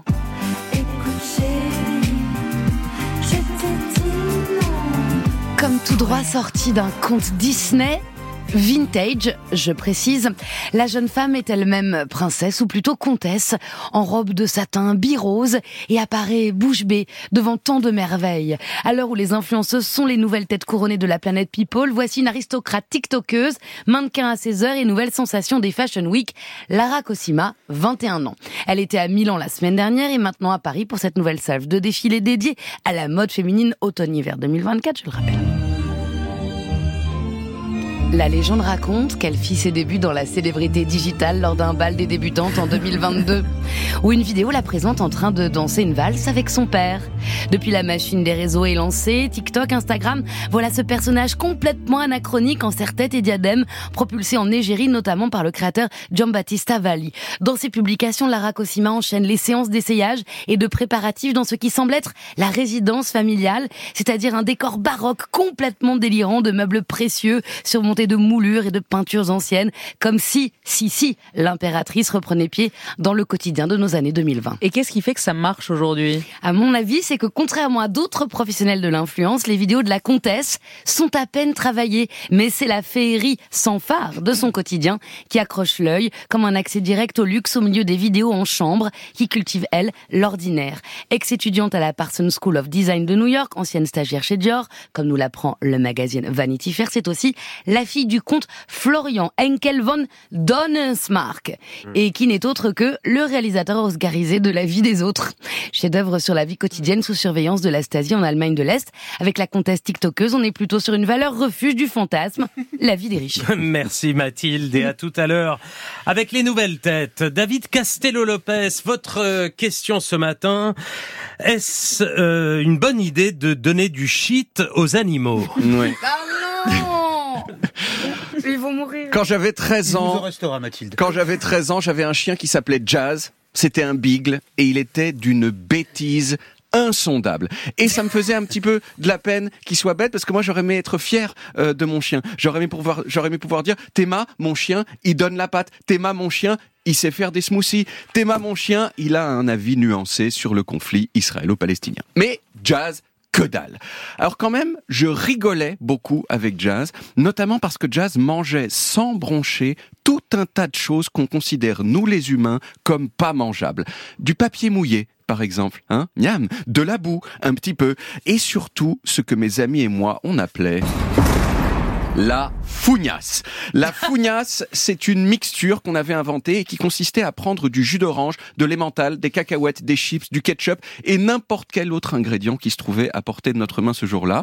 On mélangeait tout ça dans un mixeur et on le servait à jazz. Alors, est-ce que c'était, est-ce que c'était moralement, est-ce que c'était moralement acceptable de faire ça? Moi, je dis sans doute, d'autant plus que Jazz avait l'air d'adorer la fougnasse. Mais admettons maintenant que j'ai ajouté dans la fougnasse un petit morceau de shit parce que comment c'est trop marrant de voir Jazz complètement foncé. Bon, je l'ai, je l'ai jamais fait, hein, je l'ai jamais fait, mais admettons que je l'ai fait. Est-ce que ça aurait été acceptable? Eh ben, bof quand même. Pourquoi? Eh bien parce que comme les animaux n'ont pas conscience d'eux-mêmes, ils ne peuvent pas donner leur consentement à la drogue. Alors après, vous me direz, ils donnent pas non plus leur consentement pour qu'on les transforme en carpaccio, mais la drogue, ça pourrait être vu comme un mauvais traitement. Or, maltraiter les animaux, c'est souvent considéré comme encore pire que les tuer, puisqu'encore une fois, n'ayant pas conscience d'eux-mêmes, ils ne peuvent pas concevoir au même titre que nous le principe de la non-existence, tandis que leur douleur, pour le coup, c'est trait pour trait la même que la nôtre. Bam, de la philo dans votre visage à 8h55. Et pourtant, dans plein de pays du monde, on donne du cannabis aux animaux. Pourquoi? Eh bien, vous vous en doutez peut-être, parce que de la même façon que dans certains cas, le shit peut soigner les gens, eh ben, il peut aussi parfois soigner les animaux. Je dis shit parce que le mot est rigolo, mais je veux dire plus généralement cannabis. Depuis quelques années, dans certains endroits du monde, comme le Mexique, comme le Mexique par exemple, les vétérinaires, ils sont autorisés à donner un peu de cannabis à leurs animaux pour traiter différents problèmes. Il y a quelques temps, par exemple, il y avait une éléphante dans une réserve naturelle au Mexique qui avait des abcès aux pieds qui lui faisaient super mal. Hop, on lui a donné du shit, en l'occurrence du CBD, et maintenant ça va mieux de ouf. On a comme ça donné du cannabis à des tortues, des hyènes, des serpents qui visiblement ont tous kiffé. Au zoo de Cali, en Colombie, il y avait un perroquet qui était tellement stressé par la vie en captivité qu'il arrachait ses propres plumes. Et ben, les vétérinaires, ils lui ont un petit peu foncé la gueule. Et apparemment, maintenant, il gère hyper bien. Alors attention, hein, en France, le vrai cannabis avec du THC dedans, c'est interdit d'en consommer, consommer nous-mêmes et c'est pas moins interdit d'en donner aux animaux. Donc ça sert à rien de dire, euh, mais monsieur l'agent, je vous jure, euh, c'était, c'est pour mon furet, il a mal au genou. Non, ça sert à rien. En revanche, il n'est pas interdit de donner du CBD aux animaux, mais attention, parlez-en à votre vétérinaire avant, sinon vous allez faire n'importe quoi. Alors vous demandez sans doute, mais qu'est-il advenu de Jazz? Eh bien, Jazz, il est mort en octobre 2006 d'une tumeur à la tête et j'ai jamais su si toute la fougnasse qu'il avait ingérée y était pour quelque chose. Paix à son âme. Merci David Castello-Lopez. France Inter, il est 9h.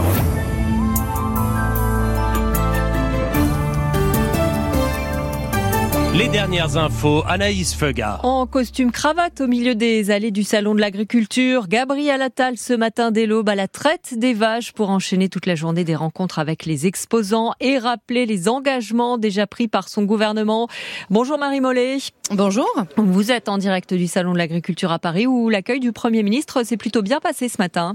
Oui, rien de tel hein, avec les images qui avaient marqué la visite d'Emmanuel Macron ce samedi, des centaines d'agriculteurs qui avaient envahi le hall principal, des gendarmes casqués et des heurts au milieu des bêtes. Non, ce matin, accueil cordial pour le Premier ministre, passage devant la race d'Aubrac, Gabriel Attal, pied dans la paille pour assister à la traite des vaches, un verre de lait fraîchement sorti du pis, englouti par le Premier ministre. C'est bon, je peux boire? Très bon le matin. Je vais venir tous les matins boire mon, verre de lait pendant la semaine. Ouais, ils sont trop mignons les petits veaux. Pas d'hostilité ni nom d'oiseau dans les allées, mais au bout de quelques pas, Gabriel Attal est interpellé par un agriculteur de Haute-Savoie sur le plan loup. Aujourd'hui, les loups, ils viennent à côté de nos maisons. Ils ne sont plus dans les montagnes. Ah, mais on sait bien. Il faut que le berger ait le fusil et dès qu'il voit le loup, boum. Eh, mais franchement, regardez, regardez le nouveau plan loup. Il, date d'il y a deux jours. C'est toujours important de se parler. Tout à fait normal que vous portiez aussi vos revendications. on attend beaucoup de vous. On verra. Je serai au rendez-vous. Vous pouvez compter sur moi, dit-il, alors que le président de la République a, personnellement repris la gestion de la crise en main. Dans son sillage, Gabriel Attal attaque le RN ce matin. Les passagers clandestins de cette crise, dit-il. Marine Le Pen est élue depuis 20 ans et depuis 20 ans, elle ne fait rien. Gabriel Attal qui a échangé à huis clos avec les syndicats agricoles avant de reprendre sa déambulation qui durera jusqu'à ce soir. Marie Mollet en direct du Salon de l'Agriculture avec Geoffrey Marianne. Gabriel Attal qui par ailleurs veut rouvrir le chantier de la l'assurance chômage. On est passé de 24 mois à 18 mois de durée d'indemnisation, dit le Premier ministre. On peut encore la réduire. On peut aussi accentuer la dégressivité des allocations. Cela fera partie des discussions. Autre propos du Premier ministre ce matin sur l'Ukraine. Il fait sien les propos présidentiels tenus hier. On ne peut rien exclure dans une guerre qui se tient au cœur de l'Europe, dit-il. Hier soir, lors de la conférence en soutien à l'Ukraine, Emmanuel Macron a laissé entendre que l'envoi de troupes occidentales n'était pas exclu. Le chef de l'État assure que les dirigeants européens pensent que d'ici à quelques années, il faut s'attendre à ce que la Russie attaque leur pays. Jean-Luc Mélenchon pour la France insoumise juge l'escalade verbale d'une puissance nucléaire contre une autre puissance nucléaire comme un acte irresponsable. Toujours à l'étranger, à Gaza, Joe Biden espère un cessez-le-feu d'ici à lundi. Les négociations portent sur une trêve de six semaines avec libération des otages et de détenus palestiniens et entrée d'une importante quantité d'aide humanitaire à Gaza. Le président américain affirme aussi que les Israéliens cesseront les opérations militaires dans la bande de Gaza pendant le ramadan. Pas de confirmation israélienne pour l'instant. Et c'est donc dans ce contexte que la France déroule aujourd'hui le tapis rouge à l'émir du Qatar. Première visite d'État d'un émir de ce pays depuis 15 ans. Le Qatar joue un rôle central dans les négociations à Gaza sur le cessez-le-feu et la libération des otages, Christian Chesneau. De l'Afghanistan à Gaza, en passant par le Tchad et l'Iran, le Qatar est devenu un médiateur reconnu et apprécié. Son agilité diplomatique lui permet de parler à tout le monde, y compris aux groupes infréquentables aux yeux des Occidentaux. Alors que trois Français sont encore aux mains du Hamas, Emmanuel Macron, qui a fait de leur libération une priorité, a bien compris que l'émir Tamim était incontournable dans ce type de dossier. La France et le Qatar ont ainsi fait passer récemment des médicaments aux otages. C'est aussi à Doha, siège du bureau politique du Hamas depuis 2012, que se déroulent actuellement les négociations sur la mise en place d'un cessez-le-feu? Là encore, l'émirat est au cœur des tractations secrètes. Emmanuel Macron et l'émir Tamim doivent aussi évoquer l'aide humanitaire aux Palestiniens de Gaza que Paris souhaite massive. Selon l'Elysée, une opération commune franco-qatarienne devrait intervenir dans les prochains jours avec plusieurs vols acheminant 10 ambulances, plus de 300 tentes et du fret humanitaire. Précision Christian Chesneau. En Bretagne, encore 5000 foyers privés d'électricité ce matin après le passage de vent sur la région hier. 700 techniciens d'Enedis sont sur le terrain. Toujours plus de polluants éternels dans les fruits et légumes en Europe et pas qu'un peu. Ces substances chimiques ont augmenté de 220% en 10 ans dans les fruits. Les plus contaminés sont les fruits d'été, 37% des fraises par exemple, plus de 30% des pêches ou des abricots. Pour les légumes, l'augmentation est de 247% depuis 2011, plus de 40 30% des endives contiennent ces PFAS. Dans les 20 pays européens étudiés, les fruits et légumes qui contiennent le plus de traces de ces polluants sont cultivés aux Pays-Bas, en Belgique, en Autriche, en Espagne, au Portugal, au Portugal, en Grèce ou encore en France. Et puis il a franchi il y a moins d'une demi-heure la ligne d'arrivée de l'ultime challenge à Brest, victoire historique de Charles Caudrelier sur ce Tour du monde en solitaire en trimaran. Il arrive premier après 50 jours de mer. Merci Anaïs Feuga. Restez avec nous. On est ensemble jusqu'à 10 heures. Le département du Tarn, c'est là qu'a débuté à l'automne la fronde des agriculteurs. Aujourd'hui, que pense-t-il des mesures pour sortir de la crise? Allons voir sur le terrain. France Inter, 13h, Jérôme Cadet. Ce mercredi, le 13-14, retourne aux sources de la colère, loin des projecteurs du Salon de l'agriculture. Nous parlerons des prix, des contraintes qui pèsent sur les éleveurs et des jeunes qui veulent encore s'installer. Le 13-14 de France Inter. En direct du département du Tarn, c'est demain. Il est 9h06. Et le 7-10 d'Inter continue dans une euh, quinzaine de minutes. Léa, vous recevez une grande, une très grande actrice. Et oui, de la petite fille de 5 ans qui a marqué la France entière dans Jeux interdits à la maman de Sophie Marceau dans La Boum en passant par ses rôles chez Truffaut, Blier ou Claude Sauté. Elle est dans notre paysage cinématographique, Nicolas, depuis 70 ans. Ah oui. Elle 70, plus de 70 ans de carrière. Elle lit les fables de La Fontaine qu'elle adore sur scène en ce moment au théâtre Poche Montparnasse. L'occasion de recevoir le plus beau sourire du cinéma français, Brigitte Fossé est notre invité à 9h20. La page édito de ce mardi, Média Cyril Lacarrière nous parlera des nouvelles ambitions éditoriales du magazine Elle. Culture, Laurent Delmas, euh, lui sera sur l'Empire de Dumont et Dune de Villeneuve, une nouvelle géographie du cinéma. Et puis c'est déjà un grand interprète du théâtre public, il est désormais dramaturge, actuellement il joue et met en scène sa propre pièce pour la première fois, le franco-sénégalais Adama Diop est la nouvelle tête de Mathilde Serrel à 9h50, mais tout de suite... Le débat du 7-10. Léa Salamé, Nicolas Demorand, le 7-10. Débat ce matin sur la dynamique Rassemblement national à quatre mois des élections européennes. Les sondages se suivent et se ressemblent avec une avance de 8 à 10 points de Jordan Bardella sur la liste de la majorité. Un livre en forme d'alerte ou d'avertissement écrit par un ancien conseiller de Lionel Jospin et de François Hollande voit Marine Le Pen aux portes de l'Élysée. Il s'intitule La parabole des aveugles. Vous en êtes l'auteur, Aquilino Morel. Merci d'être euh, à ce micro. Face à vous, quelqu'un que vous citez à plusieurs reprises dans ce livre, le directeur d'études à l'école des hautes études en sciences sociales, spécialiste de la démographie, Hervé Lebras. Merci également à vous d'être au micro d'Inter ce matin. Bonjour à tous les deux, donc. Bonjour. Aquilino Morel, quand vous titrez votre livre La parabole des aveugles, question simple, qui sont les aveugles? Ben, Les aveugles, ce sont tous ceux. D'abord, ce sont des aveugles volontaires. Ce pas des aveugles de naissance ou de, maladie ou de traumatisme. Ce sont des gens, tous ceux qui ont décidé à un moment donné d'occulter la réalité, de l'écarter, de la nier parfois, et de rester sur des positions qui leur étaient euh, confortables, celles, on va le dire, d'une forme de, pour aller dans le corps du sujet, de diabolisation euh, du FN, de Jean-Marie Le Pen, puis du RN et de Marine Le Pen, ce qui était peut-être utile d'un point de vue de, si vous voulez, de poser des positions euh, politiques un peu fixes pour savoir où l'on va, mais en même temps, la contrepartie de cela pour ces personnes, qui ont entraîné beaucoup d'autres, puisque les aveugles guident les aveugles, c'est la parabole de Matthieu, euh, les ce sont des aveugles qui guident des aveugles. Donc il y a des aveugles volontaires qui ont décidé qu'ils ne verraient plus la réalité et qu'ils allaient quitter. Et c'est ça qui est cruel pour quelqu'un de gauche comme moi, qui est attaché à, à cette famille politique, et qui normalement est celle des Lumières celle précisément de la connaissance de la réalité, et d'essayer de l'élucider, de l'analyser pour éclairer les autres. Mais qu'est-ce qu'il décidé... ne voit pas? Qu'est-ce qu'il ne voit pas? Qu'elle est au port du pouvoir C'est ça que vous voulez dire? Ah bah je pense Il que... minimise, il banalise, non, il... Non, je, je, pense que le fait que Marine Le Pen soit aux portes du pouvoir, elle n'y est pas encore, Dieu merci, mais elle toque au portail de l'Élysée. Ça, je crois qu'à peu près tout le monde le voit. D'ailleurs, la présence ce matin de M. Lebras et de moi-même en atteste. En revanche, les raisons pour lesquelles le Rassemblement national connaît une progression continue depuis 50 ans, et singulièrement depuis 40 ans, depuis 1984.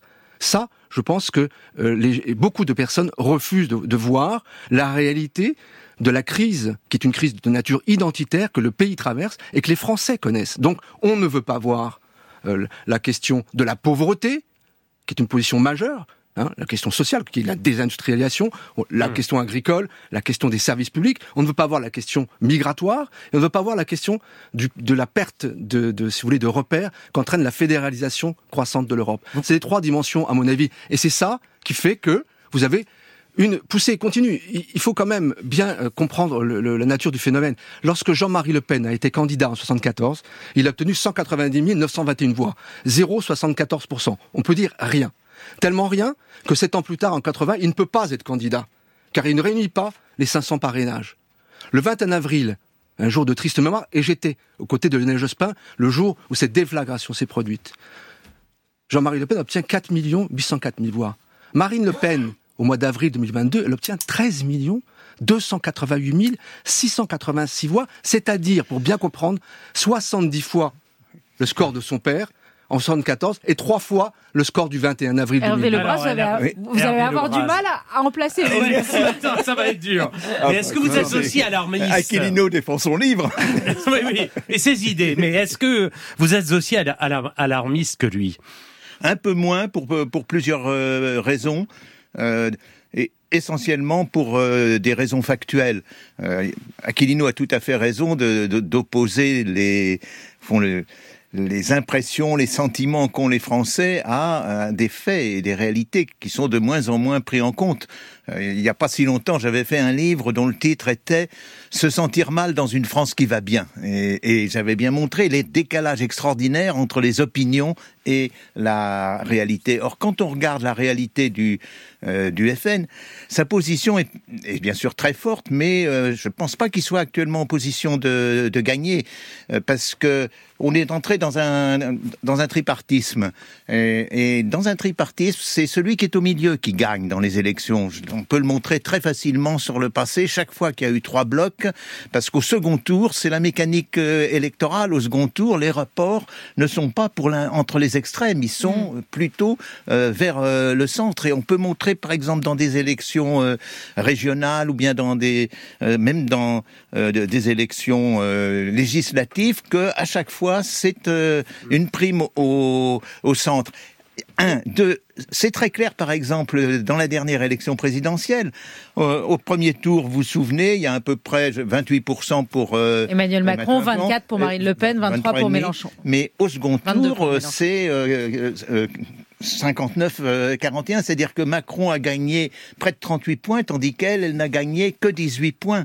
Et c'est euh, tout à fait la, C'est le plafond de verre. Et puis il y a un autre point, je voudrais dire quand même important, c'est qu'il faudrait qu'elle conquiert ce qui s'est produit au cours des dernières années, c'est que le vote du Front National, qui était au tout départ, vous l'avez rappelé en 94, urbain, euh, qui était euh, dans les grandes villes en 1994, a glissé de plus en plus maintenant. Il est entièrement un vote rural. Dans les communes de moins de 2500 habitants, vous avez 31%. Vous avez C'est-à-dire, vous dites tant qu'elle ne prend pas les grandes villes, elle peut pas être élue. ne C'est ça, votre- Et la- c'est et ça, la- c'est ça que et vous l'entourage des grandes villes, c'est là sont- Et que pour l'instant, elle n'a pas les grandes villes. Et Aquilino Morel n'est pas d'accord avec ce que vous dites. Non, je ne suis pas d'accord, mais euh, on en parlait tout à l'heure avec M. Lebras. Je ne suis pas d'accord parce qu'il y a quelque chose de nouveau qui s'est produit. Euh, ce sont les législatives de 2022. Aux légis- législatives de 2022, je rappelle que le scrutin uninominal majoritaire à deux tours, qui existe depuis 58, n'est pas fait seulement, n'a pas été conçu par le général de Gaulle seulement pour dégager des majorités, mais pour empêcher les partis jugés extrémistes d'arriver au second tour. À ce scrutin, le RN a toujours été, ou le FN précédemment, balayé. En 2022, M. Lebras le sait, en 2022, à la surprise de beaucoup de commentateurs, il a pu arriver en tête dans euh, 110 circonscriptions, se maintenir dans 208 et en gagner 89 au scrutin majoritaire à deux tours. Or, il l'a fait sans alliance. Il n'y a aucun parti qui a dit faut voter pour le candidat du RN dans cette circonscription au second tour. Jamais. Donc cette logique du cantonnement du Front républicain qui a si bien fonctionné en 2017 et en 2022 à la présidentielle n'a plus fonctionné aux législatives. Et non seulement Marine Le Pen a réussi à obtenir 89 députés, mais elle a réussi la performance absolument inédite, même par rapport à des constellations de partis comme Ensemble ou euh, la NUPES, quatre grands chelems, quatre départements où tous les députés sont RN, les Pyrénées-Orientales, l'Aude, la Haute-Saône, la Haute-Marne, et cinq départements où elle manque, elle manque ce grand chelem d'un siège, le Var, le Vaucluse, Lyon, l'Eure et l'Aube. Donc il y a une vraie poussée et il y a quelque chose qui s'est fissuré aux législatives. Alors qu'est-ce que qu'est-ce que vous répondez à ça sur les législatives et sur les et sur les, les faits très chiffrés d'Aquilino Morel? Puisque manifestement Oui, vous, êtes, euh, vous vous êtes allé regarder de très près. Oui, bon, le, euh, Aquilino Morel a raison sur les législatives, mais enfin, c'est 89 euh, euh, circonscriptions sur, euh, je sais plus le chiffre exact, mais 577. 500, voilà, 577. Donc, on n'est pas encore non plus euh, dans un, un, un raz-de-marée. Et Je reviens sur ce que je disais tout à l'heure.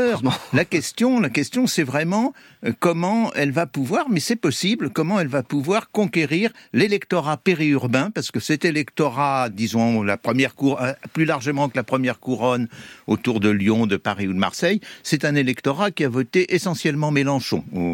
Et puis l'électorat central, qui est un électorat macroniste. Donc, et or, si on fait la, si on trace l'évolution de ce vote depuis 94, on voit qu'élection après élection, elle a perdu plus la ville est importante et elle a gagné plus on a vers petite commune. Donc, comment va-t-elle retourner cela? Je ne sais pas. C'est possible. Euh, on peut absolument pas prévoir pour ce qui se produira dans, trois ans, mais ça va être assez difficile pour elle. D'autre part, quand on regarde les sondages, sa position, bien sûr, est très bonne. Par- Vous avez raison de le dire chez les ouvriers. Mais les ouvriers, maintenant, c'est 20% de la population. Et sur ces 20%, dans les ouvriers, il y a 15% d'immigrés. Donc, c'est plus une clientèle gigantesque.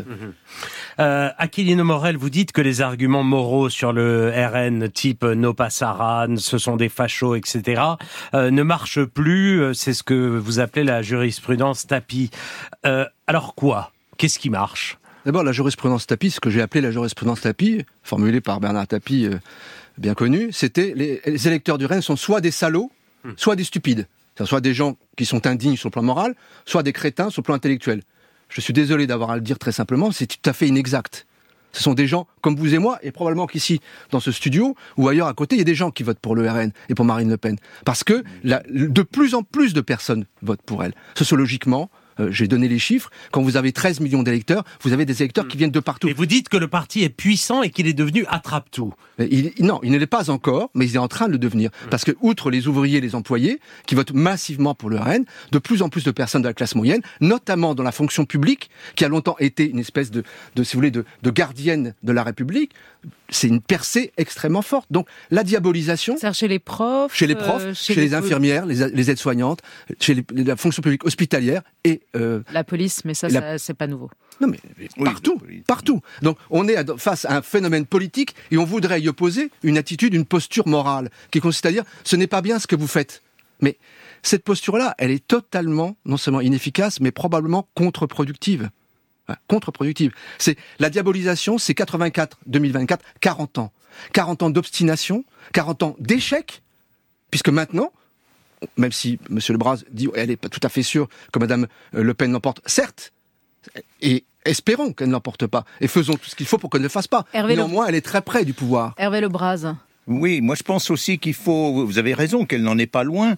Euh, je pense que le danger, il vient par beaucoup plus euh, des alliances possibles, euh, notamment du comportement de ce qui reste de, de la droite et qui est de plus en plus en train de chercher à concurrencer, même parfois à doubler le RN, notamment sur des positions sur les mœurs morales, disons. Sur l'IVG.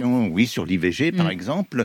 Je crois que le danger, il est là, effectivement, et vous avez raison de dire que c'est le risque est une alliance avec ce qui reste de la droite, mais enfin, elle est en train d'être laminée Il- par... Il y a une chose intéressante que vous dites, euh, Hervé Lebras, vous dites attention à la manière dont le Rassemblement national manie les réseaux sociaux et sur le phénomène Bardella sur TikTok. Tout à fait. Il y a un effet... Ça a un effet euh, Oui. dans, le, dans, dans- dans le vote réel Je pense qu'il faut pl- plutôt que s'intéresser effectivement euh, aux, aux slogans ou bien euh, aux quelques éléments de programme du RN, il faut s'intéresser à la mécanique qui est derrière. Il y a un livre très intéressant que vous avez dû lire, qui est le livre de Giuliano Dampoli, qui montre comment derrière vous avez ce qu'ils appellent les ingénieurs du chaos.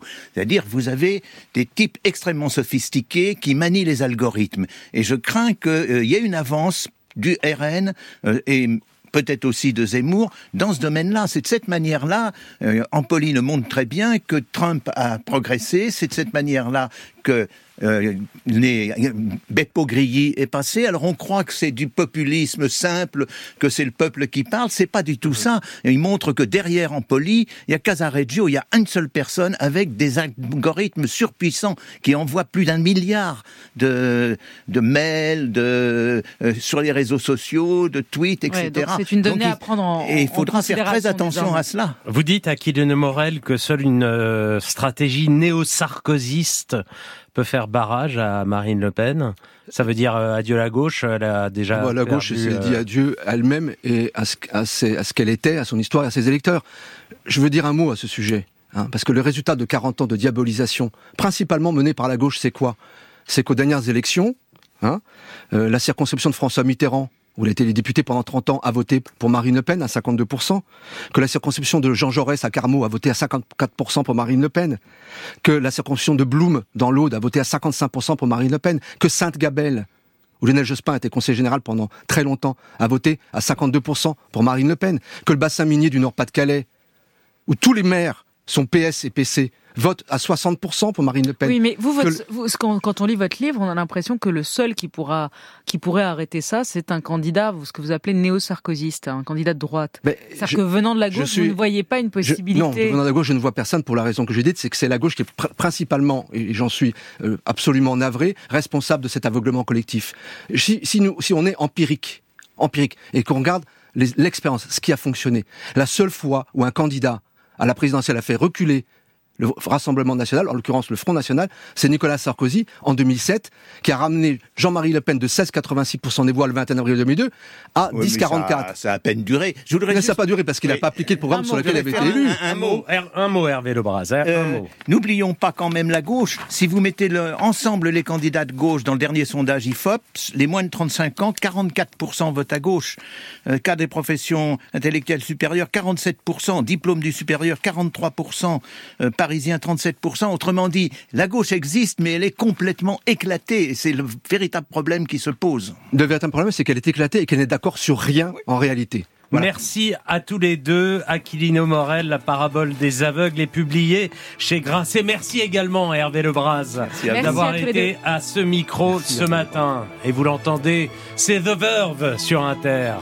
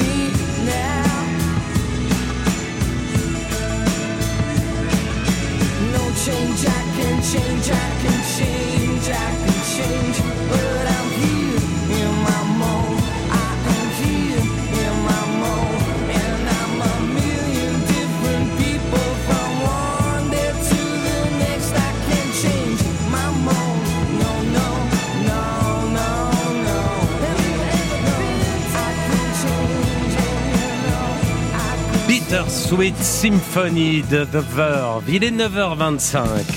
France Inter,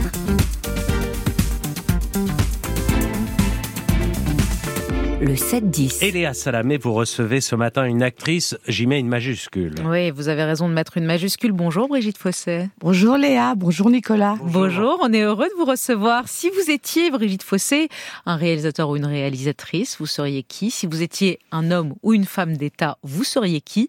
Un oiseau et un jour de la semaine. Alors, j'aimerais être euh, Charlie Chaplin. C'est le premier film que j'ai vu quand j'avais 4 ans et c'est resté mon film préféré. The Kid? Pardon? Lequel? The Kid? Lequel de Les Chaplin temps modernes. Les temps modernes, pardon. Qui Oui. sont toujours d'actualité. euh, et voilà, je trouve génial ce type qui était euh, un SDF d'un chic euh, street smart extraordinaire et qui, qui a compris toute l'humanité, tout le dérisoire de ce qu'on est et en même temps toute la tendresse. Donc Chaplin, si vous étiez un homme ou une femme d'État? J'aurais aimé être Gandhi. Parce que c'est la résistance, et puis c'est la résistance douce, sans violence, euh, avec la, la persistance, la, la volonté d'arriver au bout, avec une espèce de voilà de traduction personnelle extraordinaire, et, Mhm. et puis euh, libérer l'Inde comme ça, euh, en douceur. Il y a quand même eu des problèmes. avec l'autre pays, mais mais mais mais bon, euh, c'est magnifique, magnifique. Un oiseau. Écoutez, euh, moi j'aimerais être un aigle parce que je trouve qu'on reste toujours à ras du sol. Il faut monter un peu là-haut, là où il fait Alors très froid. montons. Et enfin un jour de la semaine. Eh bien le dimanche parce que c'est le jour où on travaille pas. Ouais. Et puis euh, ça laisse la possibilité de donner, euh, de, de, de ne rien faire. J'adore ne rien faire comme La Fontaine. J'aime bien aller à la messe, prier aussi, entendre les grands textes. Et puis j'aime bien rigoler. C'est le jour où on peut faire des gueuletons avec les copains euh, sans trop de conventions. Ouais, donc rigoler, la messe et ne rien faire.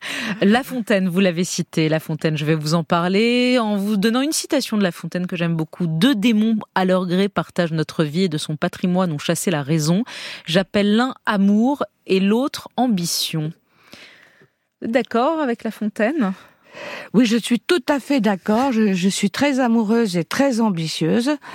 et ça s'est toujours d'ailleurs beaucoup bousculé dans ma vie parce que j'ai trouvé difficile de vivre les deux en même temps. Alors qu'est-ce qui a pris le pas dans votre vie, l'amour ou l'ambition? Ah, ils se battent tous les jours ensemble. euh, mais enfin, euh, je crois que l'amour c'est le plus important et que même dans l'ambition, il y a beaucoup d'amour. C'est-à-dire, on peut donner à l'ambition euh, un côté amoureux. La Fontaine, Brigitte Fossé, que vous reprenez sur scène dans La Fontaine en fable et en notes. Euh, C'est jusqu'au 25 mars au théâtre de Poche-Montparnasse à Paris. Vous ne lisez pas les fables de La Fontaine, vous les incarnez littéralement. Tour à tour, vous mimez tel animal, vous virevoltez, vous vous contorsionnez, vous dansez. J'ai pas envie de donner votre âge, mais c'est stupéfiant ce que vous faites sur scène. Euh... Ben, écoutez, je vais vous dire un truc. Moi, je fais de la gymnastique tous les jours. Et La Fontaine, c'est ma petite Madeleine. C'est-à-dire que ça me rappelle euh, l'école d'abord. C'est grâce un peu à La Fontaine et à Victor Hugo que je me suis découverte comédienne parce que les élèves aimaient bien. Alors on, me faisait toujours venir. Et c'est vraiment comme ça que j'ai commencé, hein, avec mon père, ce héros au sourire si doux, et avec les fables de La Fontaine. Ensuite, c'est un très mauvais souvenir parce que j'ai pris des cours en douce à l'âge de 14 ans parce que je voulais euh, faire du théâtre en fait. Je voulais pas faire du cinéma au départ. Et euh, mon professeur Roger Clerval me faisait apprendre les animaux malades de la peste, les deux pigeons et tout ça, et je les apprenais pas. Et là, je, je me suis dit, je vais me racheter. Je vais me racheter vis-à-vis de Monsieur Clerval. Ah, c'est pour Monsieur Clerval, non Parce que parce que aujourd'hui encore, euh, c'est marrant ce que vous dites parce que ça me fait penser à, à mon petit neveu de 12 ans qui me disait littéralement dans le texte, c'est pas possible les fables de La Fontaine, c'est trop chiant, euh, c'est du Moyen Âge. Voilà ce qu'il m'a dit. Alors qu'est-ce que vous répondez? Parce que dans la salle, il y a des enfants au théâtre Poche Montparnasse, des, gens, des enfants à qui vous parlez. D'ailleurs, vous les, vous, vous, vous les, vous, vous les, vous les ailez, ces, ces mômes dans la salle. Comment on, on donne le goût des fables de La Fontaine à un enfant de 12 ans en 2024 Ben, c'est grâce à Stéphanie Tesson, la metteur en scène, la fille de Philippe Tesson, qui est vraiment euh, pour moi quelqu'un de très important, qui a écrit un livre merveilleux. Son livre de critique est extraordinaire, il faut absolument le lire. C'est comme si on revoyait toutes les pièces qu'on a aimées euh, du temps du grand théâtre. Et d'autre part, euh, Stéphanie est venue nous voir, Daniel et moi, Daniel Laval et moi. Daniel est une très grande pianiste euh, qui est très animée, qui, qui, qui m'a, elle m'a dit que quand elle jouait les morceaux de musique qui se déclenchent après ou avant la Voilà, c'est de ça. la Il y a des interludes musicaux de Bach, de Ravel, de Oui, Chopin entre chacune de vos C'est ça. fables. Et on, on a conçu ce spectacle ensemble. Et on, on, c'est pas un hasard si on dit les textes musicaux, parce que ça parle, ça dit des choses. C'est laquelle votre préférée de fable? Oh, je les aime toutes, mais si vous me regardez comme ça, droit dans Hmm, les c'est ce yeux, que je fais là, ouais. euh, les animaux malades de la peste, parce que c'est toujours très actuel, selon que vous serez puissant ou misérable, les jugements de cour vous rendront blanc ou noir. Malheureusement, on est toujours sous cette loi. Et je crois que quand La Fontaine disait que l'amour est un démon ainsi que l'ambition, il voulait dire qu'il avait dévoué sa vie à l'amour et à la liberté.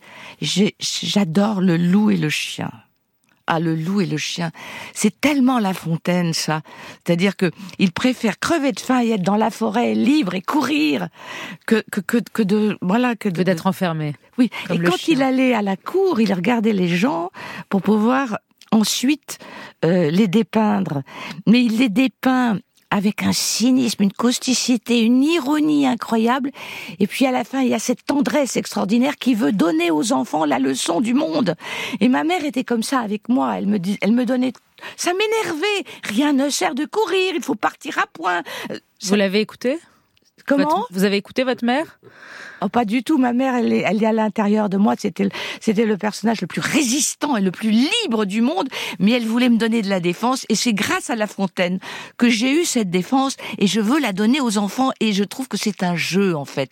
Parce qu'il y a le jeu avec les mots en même temps. Cette liberté d'écriture qui est, qui arrive au bout d'un énorme travail. Hmm. Brigitte Fossé, vous êtes dans notre paysage cinématographique depuis plus de sept décennies. C'est quand même fou de dire ça. On se rend pas compte, mais vous avez commencé à 5 ans dans Jeux interdits euh, de René Clément. Et donc là, je vais essayer d'éviter de dire votre âge, mais ce qui est stupéfiant. J'ai 7 ans et demi. Voilà, vous avez 7 ans et demi, plus quelques dizaines. Euh, et Ah la non, mais il faut le dire comme ça, c'est plus gai. c'est plus joli. En tout cas, ça fait, vous avez 70 ans de carrière. Et en commencé à 5 ans, vous avez plus de 70 ans de carrière derrière vous, 7 décennies, c'est vertigineux. Je crois même que vous avez aujourd'hui, depuis la mort de Micheline Prel, le week-end dernier, vous êtes, on a regardé, sans doute l'actrice française, la comédienne française, qui a la carrière la plus longue. Écoutez, euh, j'y pense jamais à ça parce que pour moi la vie est un éternel présent. Le temps n'existe pas. Quand je revois des gens qui tournaient dans Jeux interdits, ben, je, je les revois comme si j'avais pas changé. Mais j'ai toujours eu ce sens-là du temps. Pour moi, l'âge n'existe pas. Ce qui compte, c'est le cœur à cœur, c'est le dialogue. On s'en fout. Vieillir, ça ne, ça ne vous emmerde pas, pour dire les choses clairement. Euh, Quand on est une actrice, on sait que c'est plus difficile. Vous, on a l'impression que ça vous passe un peu au-dessus. Ah, ça m'est complètement égal, oui. Depuis toujours, ça vous, est, ça vous a été égal ou à 50 ans, Oh c'était plus euh, les compliqué 30 ans, ça a été très dur à passer. 30 ans, c'est pas la vieillesse, 30 je- ans. J'ai voulu voir personne, j'ai enterré ma jeunesse le jour de mes 30 ans et depuis je la redécouvre. Ah, ah ouais, c'est- Vous êtes né à Mais je vous jure que c'est vrai.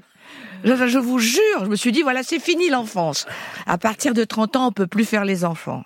Et donc, euh, on redevient enfant euh, aujourd'hui, quoi. Et donc, on fait ce que Pascal disait. D'abord, vous êtes nature, et après, vous devez conquérir le naturel. Hmm. Et ça, c'est une conquête de tous les jours. Jeux interdits, donc vous avez 5 ans, en 1951, quand votre tante découvre dans Nice Matin qu'il y a une annonce pour un film de René Clément, et donc convainc vos parents qui voulaient pas que vous passiez le casting. 250 fillettes, c'est vous qui êtes prise. D'ailleurs, René Clément, vous trouvez trop petite pour le rôle. C'est sa femme, Bella, qui était une russe, qui était un peu son... René Asiela, Gracier, la petite, j'étais dit. C'est grâce à ça que j'ai fait le film. C'est elle qui vous a choisi, c'est elle qui vous a choisi. Oui. Et là, succès immense, euh, tout, l'Oscar, euh, le- le- l'ours d'argent à Venise, euh, vous avez tout, l'ours d'or à Ah non, non, il n'y avait pas d'ours là-bas. hein. C'était Ah, j'ai vu que c'était la l'ours plaque en or. Ah bah, bah, pardon, le Grand Avec Prix un de dessin d'une femme. j'ai la plaque, moi aussi, pour l'interprétation, en or. Et alors, j'étais très étonnée parce que sur la plaque en or, il y a une femme avec des gros seins comme, comme Jane Macefield et des hanches comme Raquel Welch. Et je me dis, pourquoi on me donne ça à 5 ans? Beaucoup beaucoup, beaucoup d'enfants qui ont commencé euh, très jeunes sur les temples, Judy Garland, le petit gamin de The Kid de Chaplin, ont mal fini. Ils ont été soit rattrapés par la drogue, soit oubliés des écrans, soit ils se sont suicidés. Alors vous, pas du tout. Comment vous expliquez que vous ayez résisté aux excès de votre métier? Il y a trois raisons. La première, c'est que je suis née à Tourcoing-Nord, je suis ch'ti. Et, si vous voulez, je n'avais envie que d'une chose, c'est de continuer à aller à l'école parce que mes profs étaient géniaux, ils avaient une passion, ils me, donnaient la passion de la littérature, qui est ma deuxième passion. Et puis, euh, la deuxième raison, c'est que mes parents étaient très, très, très poètes, très joueurs, très fantaisistes. Ils dansaient le tango, ils se levaient au milieu du repas, et puis ils revenaient. Et puis, bon, euh, ils récitaient des, des poèmes par cœur. Et puis, maman, maman dansait euh, la musique des derniers films. Elle achetait les 78 tours. Et je la voyais apprendre.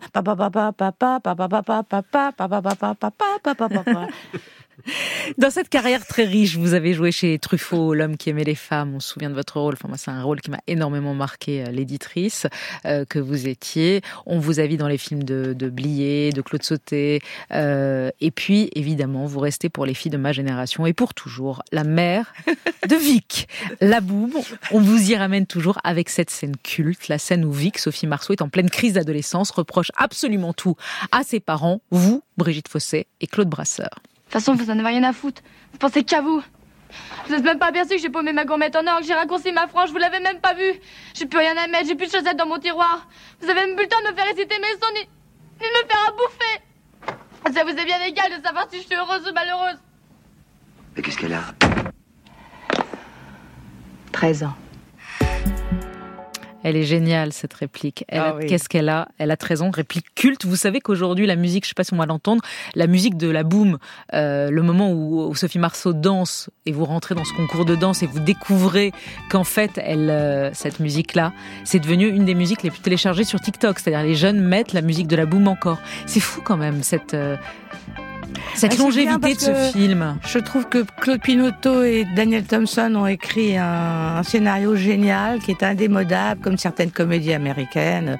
C'est vraiment un truc, euh, voilà, de notre patrimoine maintenant.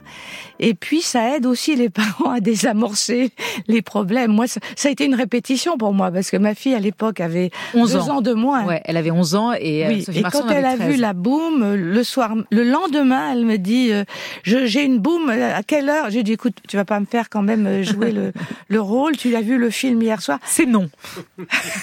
Et j'ai dit oui. Ah, vous avez dit oui.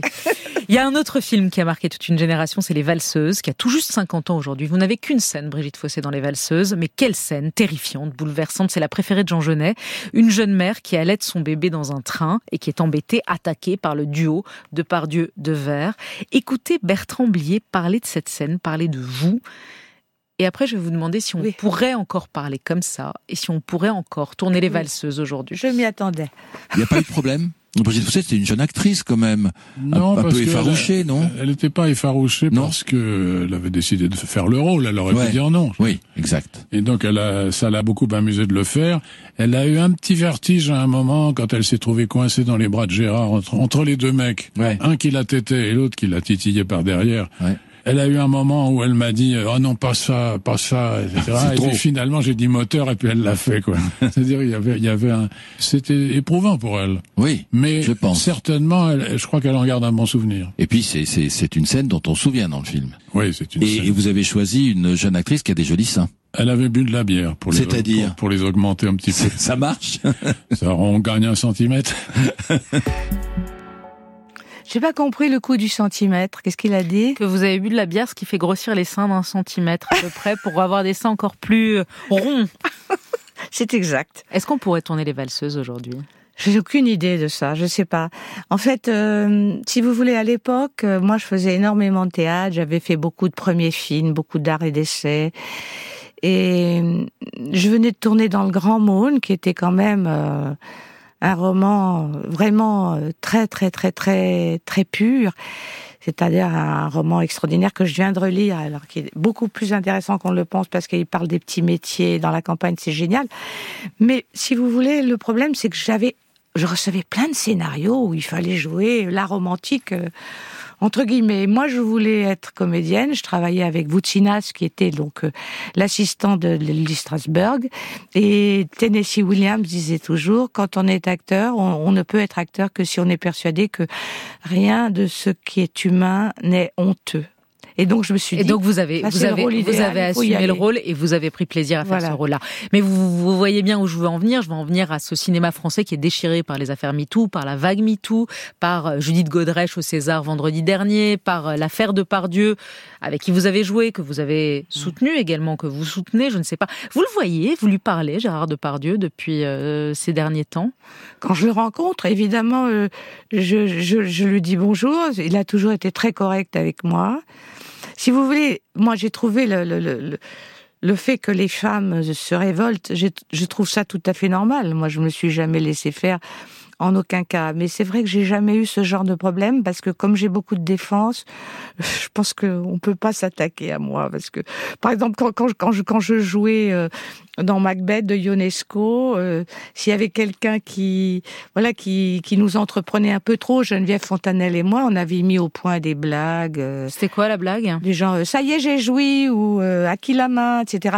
Et, voilà. Et c'était trouve- une manière de les de les éloigner, quoi. bah oui, parce que je crois que la seule façon de faire, c'est de, de, de, les, de les renvoyer à eux-mêmes et de, et de se rendre compte que ça ne nous trouble pas. Et à partir du moment où on est troublé, on est fragile.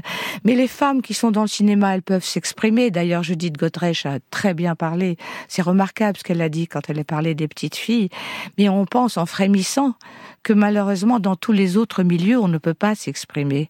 Donc c'est important que les femmes du cinéma s'expriment, dans la mesure où, quand vous êtes par exemple euh, dans un bureau ou technicienne de surface, euh, mais moi je pense aussi à tous les petits garçons les petits garçons qui sont qui sont entrepris également. On, on- on leur dit voilà, tu auras tel métier si tu, tu es avec moi et tout ça. Le problème de, de la protection des enfants est, est très important et c'est pour ça d'ailleurs que je participe à la brigade des mineurs parce que je trouve que c'est un problème capital. C'est une, c'est une, si vous voulez, c'est c'est dans tous les métiers. J'ai vu un film canadien extraordinaire sur la pédophilie. C'était une sorte de documentaire, une enquête. Malheureusement, on a découvert que dans chaque capitale, il y a 7% de pédophiles. C'est-à-dire que c'est le même chiffre. Moi, je pense que c'est pas seulement dans le cinéma qu'il y a ce problème-là, c'est dans tous les métiers. Mais c'est vrai que le cinéma, on le voit plus parce que vous êtes plus audible. Exactement. Merci beaucoup, Brigitte Fossé. J'ai pas le temps de vous faire les impromptus parce que parce que c'est- dommage, mais c'est ainsi. La Fontaine en fable et en notes, vous, les, vous le jouez jusqu'au 25 mars au théâtre de Poche-Montparnasse à Paris. Merci infiniment d'avoir été avec nous ce matin.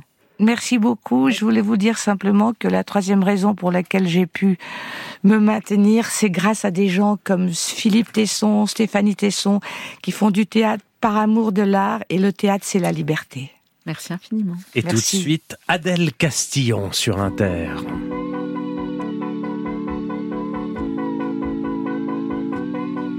J'ai un trou dans le cœur que je comble tous les jours et je compte les heures, je comprends ceux qui deviennent fous. J'ai les mêmes manies, j'ai les mêmes amis. Quand je pleure, toi tu ris, le bonheur je le prie. Un larcène dans la tête que je tue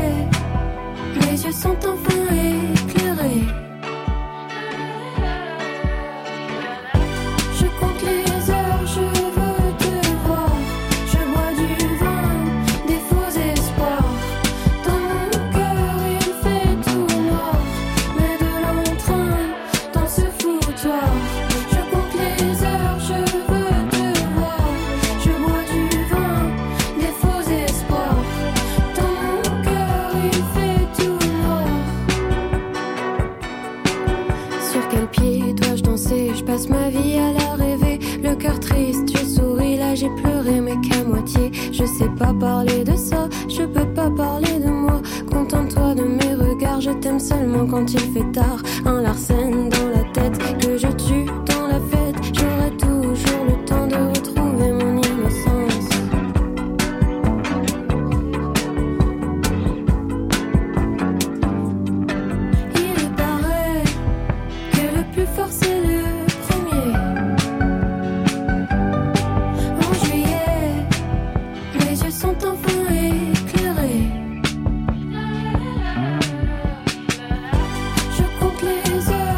Castillon en tournée en ce moment et qui sera sur la scène de plusieurs festivals cet été.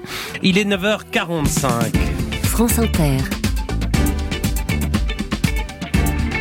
Le 7-10. Et c'est l'édito média Cyril Lacarrière. Ce matin, Cyril, vous nous parlez d'un virage éditorial au magazine Elle. Et ça commence par un recrutement. Cécile Olivier a rejoint Elle. Elle était à BFM TV avant. C'est une spécialiste police-justice.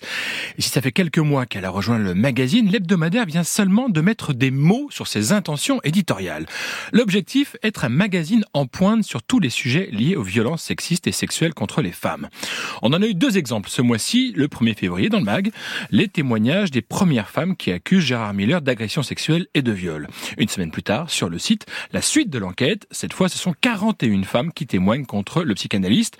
Je précise que le parquet de Paris a ouvert une enquête sur ces accusations, que Gérard Miller est présumé innocent. J'en reviens à elle.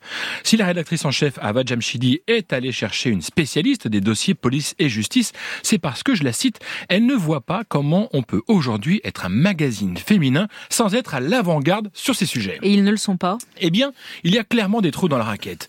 Si je vous demande quels sont les médias qui ont sorti les grandes enquêtes concernant ces affaires, vous allez me citer Le Monde, Libé, Mediapart, pas seulement, mais beaucoup eux. Eh bien, ça, ça énerve la chef de Elle. Hier, elle me disait que son mag avait été en pointe sur les affaires euh, de sorties par Camille Kouchner, Vanessa Springora ou PPDA. Mais que, mais ça, personne ne le savait. Et alors pourquoi Personne ne le sait? Eh bien, selon Ava Jamshidi, il y a deux raisons à cela. La première, c'est le faire savoir. Et la journaliste en est consciente, ça manque au sein de son hebdomadaire. L'autre raison, et c'est comme ça qu'elle me l'a dit, il y a de la condescendance vis-à-vis des magazines féminins.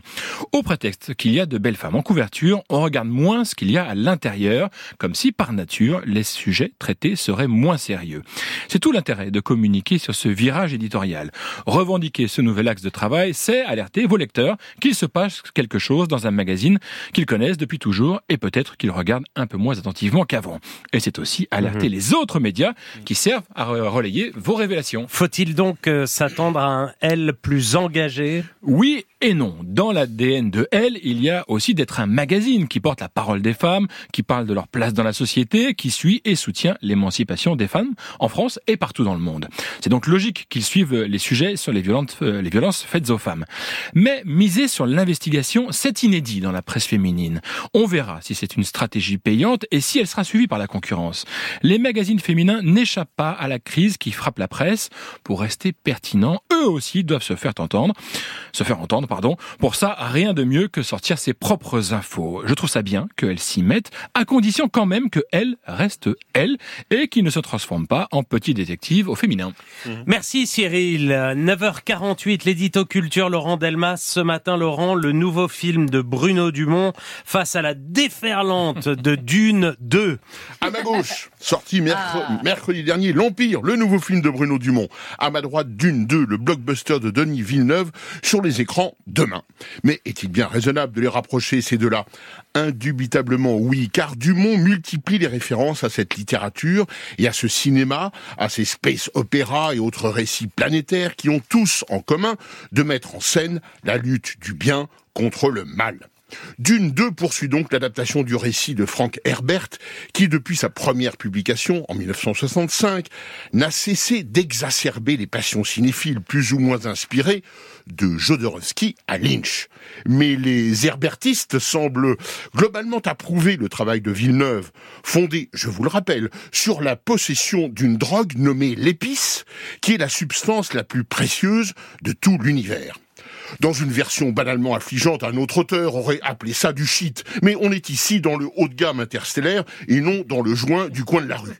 Tout le monde dans le film voit quand même d'énormes vers de terre circuler sous le sable, ce qui prouve que ladite épice est bonne. Et certains finissent même par les chevaucher ces vers géants, ce qui prouve que c'est de la même très très très bonne. En suivant les 2h40 de ce Dune 2, bah oui, et en n'y comprenant pas grand chose, je l'avoue, on se dit que si un peu de ladite épice était distribué en début de chaque séance, ça pourrait aider. Mais chut. Et le film de Bruno Dumont, alors, dans tout ça? J'y viens, Léa, parce que c'est au fond l'essentiel pour tout vous dire le meilleur et de très loin. Le bien, le mal, le cinéaste Dumont ne parle que de ça, ou presque, depuis son magnifique premier film, La vie de Jésus, qui fut bien vite suivi d'un autre film tout aussi bouleversant intitulé Tiens donc, l'humanité.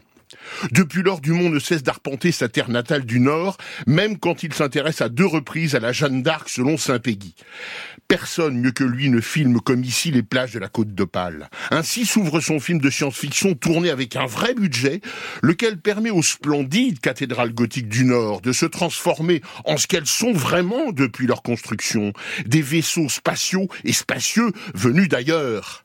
Camille Cotin s'y bat pour nous sauver. Fabrice Lucchini, à contrario, nous y promet l'apocalypse en se marrant comme un bossu, tandis que l'improbable police locale mène l'enquête comme dans le savoureux petit quinquin.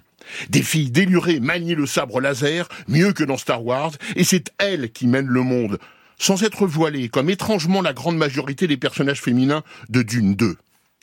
Enfin, pas d'épices chez Dumont, juste la grâce. C'est plus nourrissant. Et ça donne envie. Merci Laurent Delmas. À mardi prochain, 9h51, les nouvelles têtes Mathilde Serrel. Ce matin, un comédien confirmé, devenu fraîchement dramaturge. Adama Diop est dans notre studio. Portrait sonore. Sud-Est africain, 1822. Chacun avait victorieusement attaqué, broyé et occupé tous les territoires de ses plus proches voisins, et uni, de gré ou de force, les tribus vaincues en une seule nation zoulou. Au Sénégal, il grandit dans les années 80 devant la série culte Chaka Zulu, ou l'épopée de ce roi guerrier légendaire qui créa l'Empire Zoulou au 19e siècle. C'est pendant ses études à l'université Cheikh Anta Diop de Dakar qu'il remporte un concours de théâtre avec à la clé un voyage organisé au Conservatoire de Montpellier. C'est décidé. Il reviendra ici pour se former à l'art théâtral. Et les concours lui réussissent jusqu'au Conservatoire national à Paris, financé par ses heures de manutentionnaire au BHV.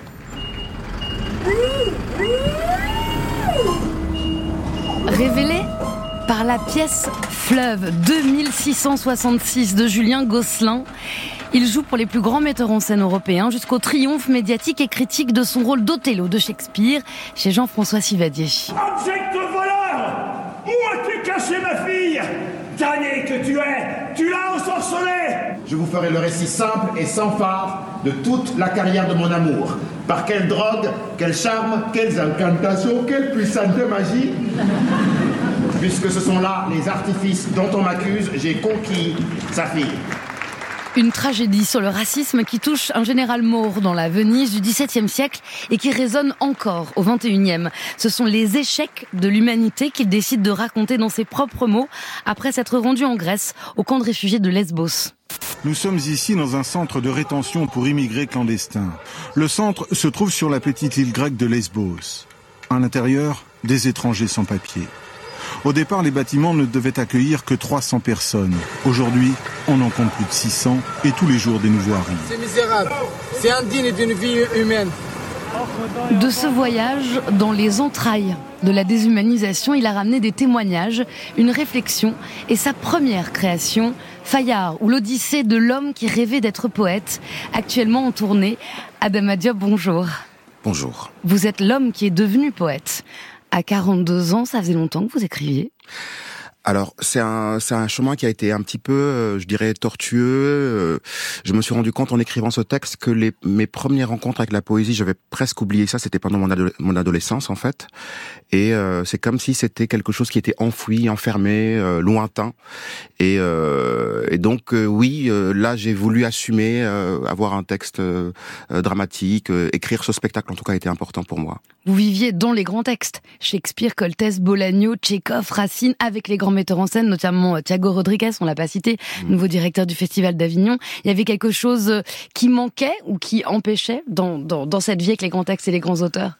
Bah, euh, quand on, on a l'habitude de côtoyer des si grands dramaturges, c'est pas évident de se dire euh, que j'allais euh, un, un peu, comment dire, euh, euh, me prêter à cet exercice-là. euh, mais, euh, mais oui, j'avais besoin euh, de questionner le monde qui m'entourait, euh, de questionner cet entre-deux que je vivais entre le Sénégal et la France, euh, entre le monde du visible et de l'invisible, entre le rêve et la réalité. Et j'avais du coup besoin à ce moment-là, 20 ans au Sénégal, 20 ans en France, Oui. d'ouvrir un nouveau cycle. Et ce cycle, voilà, se traduit par ce spectacle et ce texte. C'est Fayard, ça veut dire aube en Wolof, la langue nationale du Sénégal.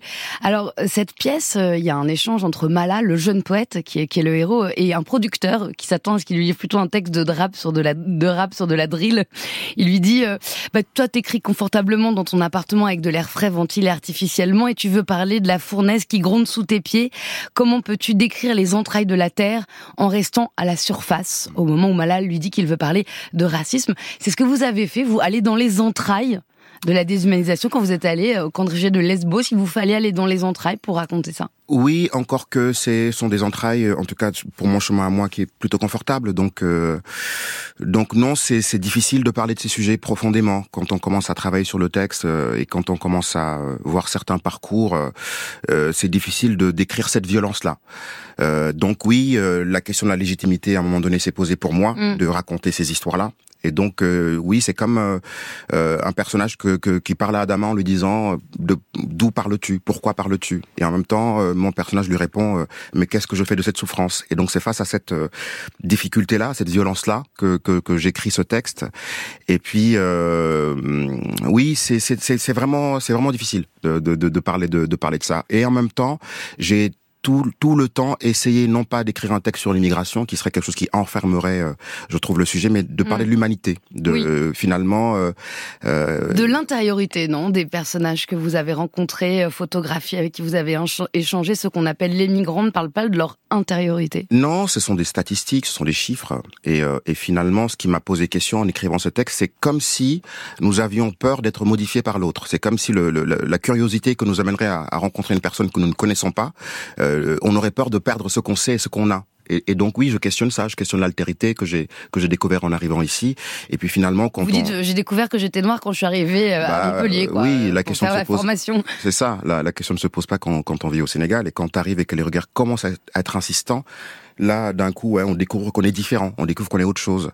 Et donc de là, oui, euh, il y a tout un parcours, toute une manière de vivre et d'être euh, qui est très particulier, ouais, ça c'est sûr. C'est un mélange de contes. hein, Vous disiez, on n'est pas enfermé. Hein, c'est pas euh, une pièce sur l'immigration. C'est un mélange de contes, d'images tournées, de dialogues filmés. On retrouve l'influence de Julien Gosselin, de musique, de poésie.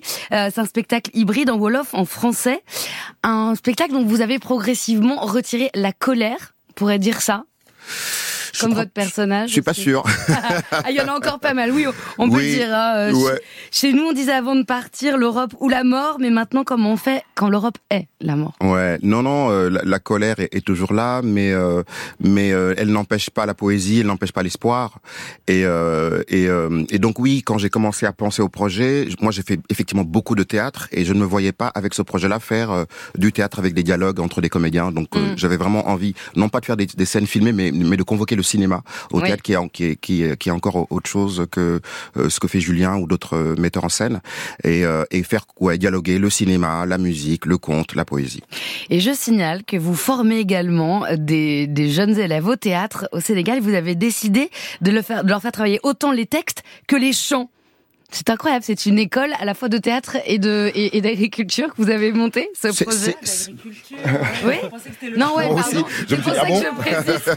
C'est pour ça que je précise pour cultiver un lien avec la nature et le quotidien des gens. C'est le, c'est le projet, oui. J'ai très envie, euh, en me disant que tiens, euh, c'est difficile de monter un projet tout nouveau sans avoir un sens écologique. Donc comment effectivement euh, euh, décortiquer le mot acteur et, euh, et être dans l'action et donc euh, avoir une conscience plus globale que soi. Du chant et du chant. Merci beaucoup, Adam Diop, Fayard ou l'Odyssée de l'homme qui rêvait d'être poète.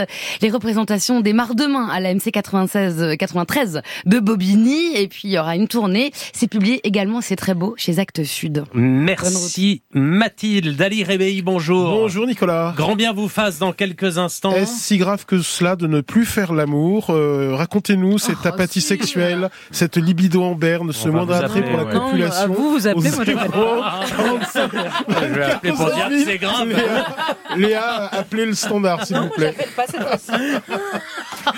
À tout à l'heure, Ali. Les infos à suivre.